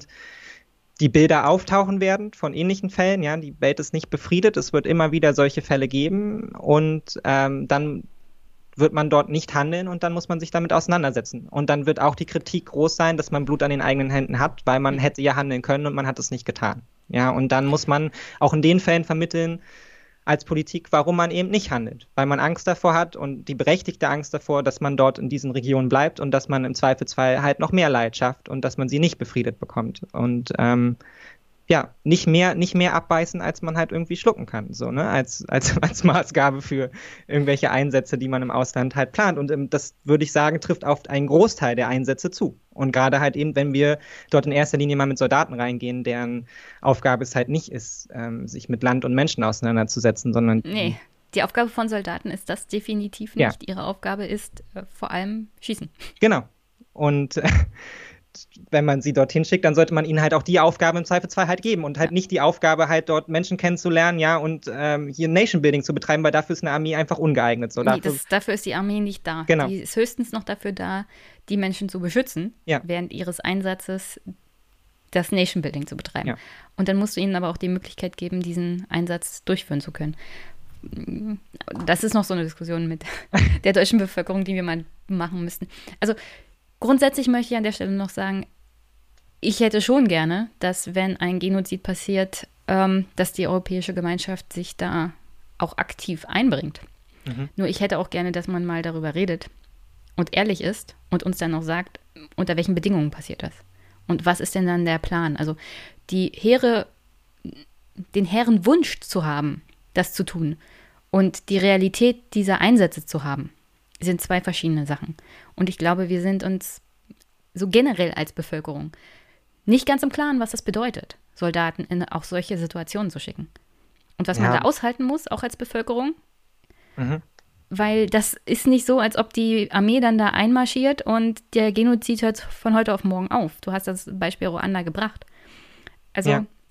Die Frage ist, ob man sich darüber halt überhaupt bewusst werden kann, ne? ob auch Politik sich darüber überhaupt bewusst werden kann, weil sie die Situation ja auch nicht kennen. Ne? Auf sie geht ja dann auch einfach nur ein Schwall von, von Forderungen einher, ja, die, die moralische Verpflichtung, das individuelle Gefühl, die Interessen der Partner ja, und so weiter halt und so, fort. leere Worte. Das, das reicht mir halt nicht. Da bin ich zu hm, realistisch vielleicht. ähm, Leere Worte sind immer was Schönes. Und Du meinst jetzt was mit leeren Worten? Also die, die hehren Worte zu haben. Also wir wollen, dass moralische Verantwortung der Deutschen und der Europäer in der Welt auch zu haben. Ja. Mhm. Aber nichts davon kannst du auch wirklich durchsetzen, wenn du keine Armee hast, die du schicken kannst. Oder wenn du nicht das Backing der Amerikaner hast. Ja. Und wenn du dann sagst, also wir können hier gar, also was dann zu der Situation führt, dass der, dass in Brüssel vielleicht jemand twittert, wir fordern alle Seiten zu mhm. Frieden und Einstellung der Kampfhandlungen auf, ja. Aber wenn du ein Genozid hast, weißt du Bescheid. da gibt es eine Seite, die ist tot und die andere ja. Seite, die macht die gewalttätigen Auseinandersetzungen. Aber da, das, das ist dann die Situation, in der du dich als Europäer befindest. Wenn du nicht das Backing hast der Amerikaner und wenn du dich nicht mit China zum Beispiel anlegen willst oder den Interessengruppen, die dann in dem jeweiligen Land sind. Und deswegen ist auch da immer die, die Frage, ja, was heißt denn das? Also wenn ihr diese hehren Ziele habt, was bedeutet denn das? Also wo ist denn da eure rote Linie? Hm. Wann würdet ihr denn eingreifen? Wann würdet ihr nicht eingreifen? Oder ist das nur so dahergesagt, weil eure Wählerschaft das gerne hören möchte? Naja, es ist davon abhängig halt, ob die anderen eingreifen. Ob es halt das Mandat gibt oder ob halt jemand sagt, der halt auch eben die, äh, die Mittel hat, dort halt eben dann auch tatsächlich ähm, effizient Interventionen durchzuführen. Und das ist halt nun mal die deutsche Bundeswehr auch nicht halt sagt, okay, das ist von unserer ja. Seite aus, wir gehen in diesen Einsatz. Ne? Also im Zweifelsfall wird der Deutschland dann halt eben eh seine, weiß ich nicht, seine 200 Soldaten plus einen Hubschrauber mitschicken. Ja, also ich meine, wir tragen ja nicht den, den Ballast dieser, dieser Einsätze. Ja, also und die Frage ist, ob es, ob es sinnvoll ist, uns in eine Richtung zu bewegen, wo wir den Ballast dieser Einsätze tragen wollen. Und als solches bewerte ich dann eben auch ähm, halt zum Beispiel den Kauf von Drohnen und solche Sachen. Ne? Also die, die globale Kriegsführung äh, hat sich geändert. Ich glaube, wir werden Jahr um Jahr weniger Bodentruppen in Ländern sehen. Womit wir uns jetzt halt immer mehr auseinandersetzen müssen, ist, dass wir ähm, eine eiskalte Interessenpolitik machen, ja, mit unseren, mit unseren kleinen Flugzeugen, die hier und dort mal Leute ausschalten, so wie es uns halt eben passt mhm. und dass wir in den Ländern halt gar nicht mehr als Menschen wahrgenommen werden, ja, sondern nur noch als den Luftkörper, und in, in den man. In zehn Jahren erfahren wir, wie viele dieser Drohnen ja. dann Menschen getötet ja. haben, ohne dass das die Öffentlichkeit wusste, weil das natürlich in irgendeinem Koalitionsgipfel beschlossen ja. wurde oder und sowas. Ne, also man kann sich vorstellen, wie schnell das, wie schnell das dann geht, ja, dass halt ähm, eine Interessenkoalition zu der Grundlage kommt, ja, wir müssen jetzt wirklich ganz dringend äh, in, weiß ich nicht, in Libyen nochmal eingreifen und dann schicken mhm. wir deutsche Drohnen dorthin, ja, und alles, was von uns als Westen dort in diesen Ländern dann übrig bleibt, ist halt irgendwie die die Rakete, die halt alle paar Wochen mal irgendwie ein Haus trifft, ja, also und das ist dann auch die Vorstellung, die wir dort schaffen. Und man kann sich ja vorstellen, was das für Folgen hat für die Länder dort, ja, und das auch für Folgen hat in der Wahrnehmung des Westens, ja, wenn wir, wenn wir damit jetzt Außenpolitik machen wollen und die, also die Sache, dass Drohnen dafür da sind, jetzt irgendwie deutsche Soldaten zu schützen, ist einfach Schwachsinn, ja, dafür sind sie nicht da. Sie schützen keine deutschen Rückzüge, sie schützen keine deutschen Soldaten, sondern es ist einfaches, simples Kriegsgerät, es ist dafür da, Menschen zu töten, ja, und das wird es auch machen. Und ähm, ich würde sagen, wir müssen uns ganz genau überlegen, ob wir diese Verantwortung übernehmen wollen, weil wir schaffen dort im Zweifelsfall ähm, neue Probleme, die wir uns, glaube ich, noch gar nicht ausmalen können. Ja, wenn halt eben jetzt nicht mal mehr im Klein-Klein, sagen wir mal so, Soldat auf Mensch trifft, ja, oder ähm, NGO-Mitarbeiter auf andere Menschen treffen und wenn wir halt eben nicht mehr wie in Afghanistan überhaupt mit zivilen Kräften vor Ort sind und dort ins Gespräch zu kommen versuchen, ja, und wenn Nation Building dann auch so weit von uns abgefallen ist, dass wir jetzt halt wirklich nur noch nur noch Interessenpolitik betreiben, halt irgendwie mit Stahl, dann finde ich, ist das auch kein Weg, wie wir jetzt irgendwie äh, uns global einbringen können, ja, aber so sieht es halt Ja, aber halt diese, halt diese Drohnen, Drohnenpolitik, die ist überhaupt auch für diese Fälle von Genozid nicht anwendbar. Genau, dafür ist Also wenn du, wenn du Fälle hast von Genozid, kannst du Drohneneinsätze gar nicht erst machen. Da brauchst du wirklich Bodentruppen. Da brauchst du dieses Nation Building, da brauchst du einen Plan. Ja.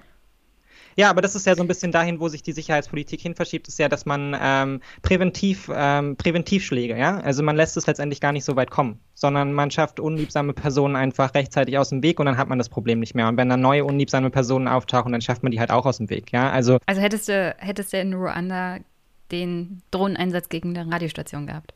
Im Zweifelsfall schon, ja. Oder halt eben gegen die politische Führung halt dort. Ne? Also die Frage ist, ob man das dann vorhersehen kann. Wahrscheinlich nicht. Ich glaube, niemand wäre davon ausgegangen, dass dort sich Ja, genau deswegen. Also für die Fälle, von denen ich spreche, von denen ähm, unter anderem ja auch bei den Grünen im Wahlprogramm zu lesen ist.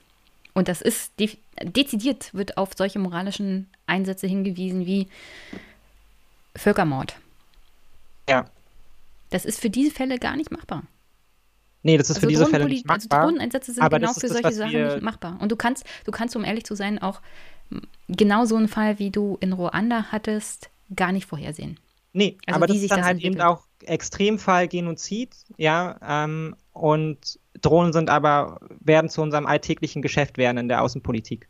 Hm. Ne? Also es ist ja nicht so, dass wir dass wir in der Luxusposition werden, eben nur zu inter, ja, uns der Situation auseinanderzusetzen zu müssen, wir können wir jetzt interagieren, in dem Fall eines Völkermordes, ja oder nein, sondern wir befinden uns ja in einer Situation, wo zumindest in Deutschland das politische Feld so aussieht, dass ein Großteil, ja, in Anführungsstrichen mehr Verantwortung übernehmen möchte, global. Der Ja, aber das ist dann übrigens fernab von Völkermord. Und in dem Fall, in dem Fall muss man auch ehrlich sein, eure Außenpolitik ist dann nicht an moralischen Fragen orientiert. Das gebt ihr nur vor, Ja. sondern es gibt knallharte Interessen, Ja. die dahinter stehen. Ja. Und dann muss man da auch ehrlich sein.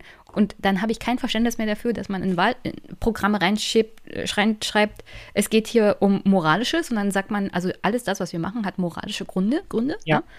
Wenn Robert Habeck zum Beispiel in der Ukraine ist und sich dafür ausspricht, dass man defensive Militärexporte macht, also Rüstungsexporte macht und das der Ukraine gibt im Kampf gegen die bösen Russen, Ja. Dann sollte man sich auch ehrlich machen und darüber reden, wie unter anderem die ukrainische Seite da mit den eigenen russischen Teilen in der Bevölkerung umgeht und das ist nicht gerade nett. Ja. Also Will auch nur auch das sagen, ist nicht moralisch einwandfrei, ja? nee, natürlich nicht. Will ja auch nur sagen, dass wir uns, dass man halt aufpassen sollte, dass ich deine, deinen, deinen moralischen Ansatz bei Genoziden prinzipiell teile, auch wenn man sich natürlich dort auch immer damit auseinandersetzen muss, wie halt eben äh, das die Gesamtsituation verändert und ob man damit tatsächlich eine Verbesserung schaffen kann.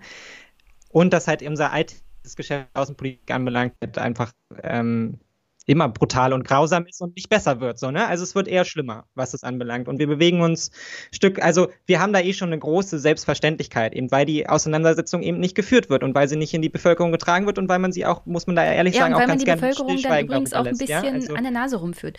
Ich Ja. habe das, ich habe da, da wirklich die Angst, dass man sagt, also das hier sind die Guten, die haben einen moralischen Kompass und alles, was Außenpolitik angeht, ist moralisch begründet. Dann sind wir wieder bei den Amerikanern, die auch immer sagen, also moralisch gesehen ist das der richtige Weg. Wir haben natürlich hier noch Sicherheitsinteressen, aber Ja. die sind zweitrangig. Es geht um die Moral, ja, um die Demokratie, um die liberale Welt.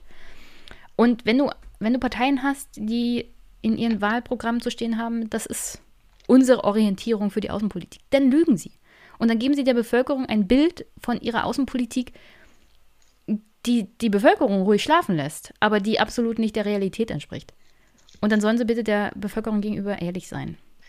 Ah, ich weiß Denn immer nicht, ob man mit an Ehrlichkeit Außenpolitik ist wirklich moralisch einwandfrei. Ich glaube gar nicht, ob ich weiß, bin mir nicht so ganz sicher, ob man das mit Ehrlichkeit tatsächlich schafft, weil sie ja, also wären wir wieder bei Afghanistan, weil man hat ja ehrlich geglaubt, dass Afghanistan ein mega Problem ist. Und es war es halt letztendlich, also eine existenzielle Gefährdung unserer Sicherheit. Und das war es ja letztendlich nicht. Also man ist sich ja manch, also ne, man, man kann ja auch ehrlich sein und man belügt sich Ja, trotzdem aber da, da ist man vielleicht also, der, eigenen, ne, der eigenen Erzählung und der amerikanischen Erzählung von der Gefahr auf den Leim gegangen. Nach zehn Jahren sah das dann wahrscheinlich ein bisschen anders aus und man wusste nicht, wie kommen, wie kommen wir aus der Chose wieder raus. Ja. Ja, aber die Ehrlichkeit sieht dann halt manchmal im Zweifelsfall so brutal aus wie, naja, Frankreich, unser wichtigster europäischer Partner, möchte, dass wir mit in Mali machen, ja, bei seinem Sicherheitseinsatz. Wir wissen auch nicht so genau warum. Ähm, aber Frankreich hat uns ganz nett gebeten und wir sind wirklich gute Freunde. Wir haben ja gar keine andere Wahl. Also sollen wir jetzt Nein sagen und das- will man dann der Bevölkerung vermitteln, so, die dann vielleicht sagt, ja, dann müssen wir jetzt leider Nein sagen, weil was das für unsere Beziehung zu Frankreich? Ja, also, Ja, wie gesagt, das ist, das ist alles nicht so leicht. Alles sind halt dann schwierig, schwierig. Ich, ich, habe, ich habe nur wirklich die, die leise Befürchtung, dass wenn wir selber der Erzählung auf den Leim gingen als Deutsche, dass das moralisch einwandfrei ist und dass das die Begründung für unser außenpolitisches Handeln ist. Dass wir genau in diese Situation verfallen, wie Rory Stewart und Gerald Knaus das beschrieben haben. Ja. Dass man denkt, man ist der Gute, man bringt das Gute in die Welt. Und das ist absolut nicht der Fall. Also sollte man immer im Hinterkopf behalten, es gibt vielleicht tatsächlich auch bei den Politikern diese Überzeugung, dass das das Richtige ist, auch moralisch. Aber bitte nicht vergessen, wie das auf die Bevölkerung wirkt, mit der man dann zu tun hat. Und dass das nicht wirklich immer so ist, sondern dass es immer auch eine zweite, mindestens eine zweite Ebene gibt, auf der es Interessenpolitik gibt. Und die ist meistens nicht moralisch begründet.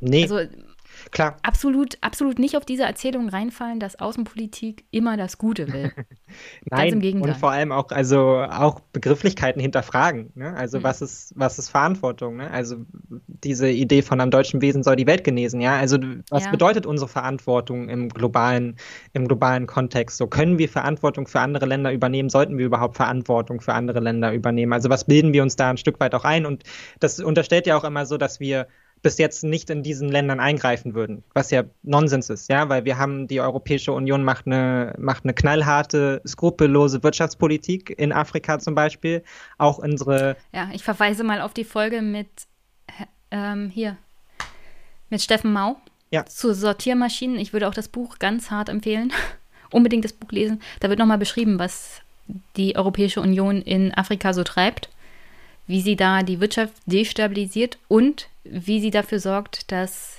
Menschen praktisch schon an der Subsahara von der Europäischen Union ausgeschlossen werden. Ja, ja. Und ich meine, dort greifen wir ja ein. Also das ist unsere Art, wie wir dort Verantwortung übernehmen und wir werden in vielen Fällen besser darin beraten, glaube ich, Verantwortung eher zurückzuschrauben, was solche Sachen anbelangt, ja. Und den äh, dort diesen Volkswirtschaften auch mal den Raum zu geben, sich zu entwickeln. Und dann müssen wir uns vielleicht mit bestimmten kriegerischen Auseinandersetzungen auch gar nicht mehr beschäftigen, weil sie treten nicht auf. Subventionen für Hühnchen weg würde schon ja. viel, viel Gutes ja. für Afrika tun. Und ähm, ne, dass Verantwortung auch immer nur im militärischen Sinne gedacht wird, wenn wir darüber reden, zum Beispiel, finde ich auch eine absolute Verfehlung, weil wir können ja tatsächlich mit den Mitteln, die wir haben, ähm, Dinge bewirken, ähm, nur dass wir sie halt bisher zumindest eiskalt für unsere Interessen einsetzen, wirtschaftlicher Natur und jetzt darüber so ein Konstrukt schaffen von, wir haben ja aber auch mit militärische Verantwortung und da wird, das würde ich einfach negieren, so ganz, ganz flach. Okay. Jetzt sind wir schon wieder bei fast zwei Stunden angekommen. Ja. Ich würde das Buch trotzdem empfehlen. Ja, auf jeden Fall. Also vor allem vom ersten Kapitel war ich super begeistert. Ich mag die Anekdoten, ich mag, wie er das geschrieben hat, wie er das beschrieben hat. Und wie er am Großen und Ganzen uns auch sagt, du musst das Land kennen, du musst die Menschen ja. kennen, du musst einen Draht zu ihnen finden. Also wenn du isoliert in einem Land einmarschierst und isoliert bleibst, dann wirst du das Land nie verstehen, dann wirst du den Menschen nie helfen können, dann wirst du nie einen Zugang finden können und dann wirst du am Ende des Tages so enden wie Afghanistan, aber vielleicht ist Afghanistan der Endgegner eh, was, was als Land so, was so als Land als zur Intervention äh, da ist. Aber wie gesagt, bleibt einfach auf, aus Afghanistan raus, Leute. Ja. ja. Wenn ähm. Alexander der Große das nicht geknackt hat, dann wird es niemand schaffen.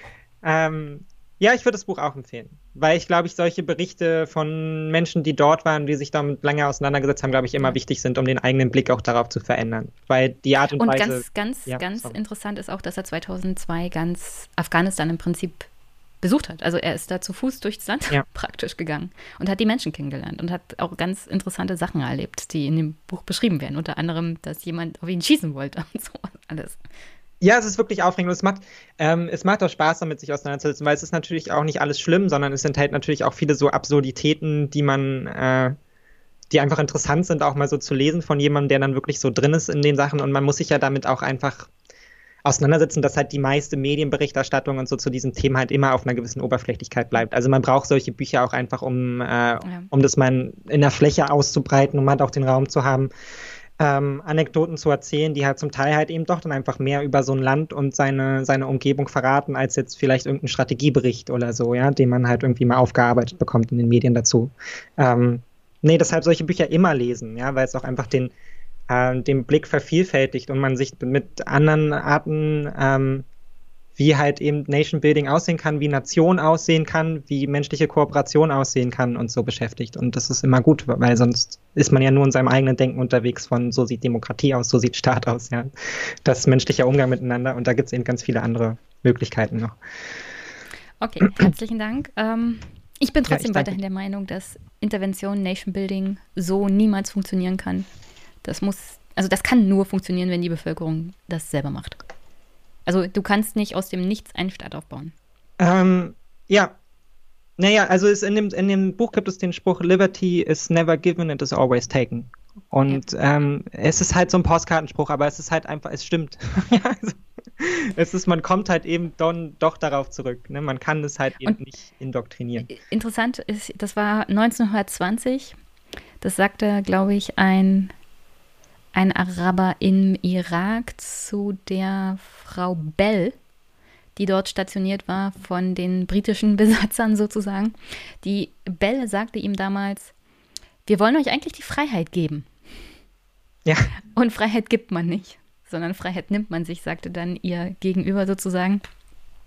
Insofern, ja, das, man, man muss als Westen, als global, also globaler Norden auch den Bevölkerung die Möglichkeit geben, sich selbst zu entwickeln. Und wenn sie den falschen Weg gehen, dann gehen sie den falschen Weg. Aber man muss auch das Vertrauen in die Menschheit haben oder in die Menschen an sich, dass sie früher oder später ihren eigenen Weg schon finden. Ja. Auch friedlich. Ja.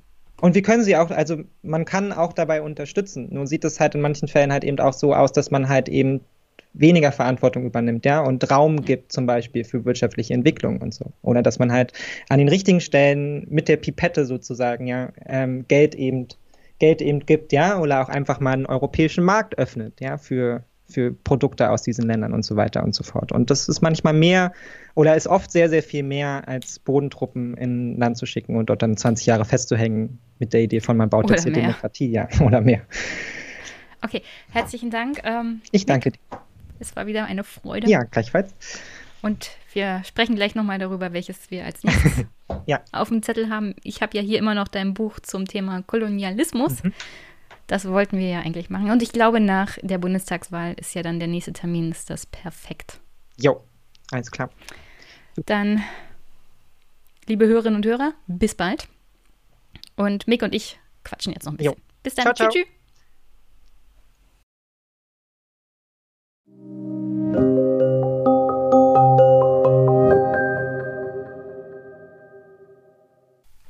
Zum Abschluss.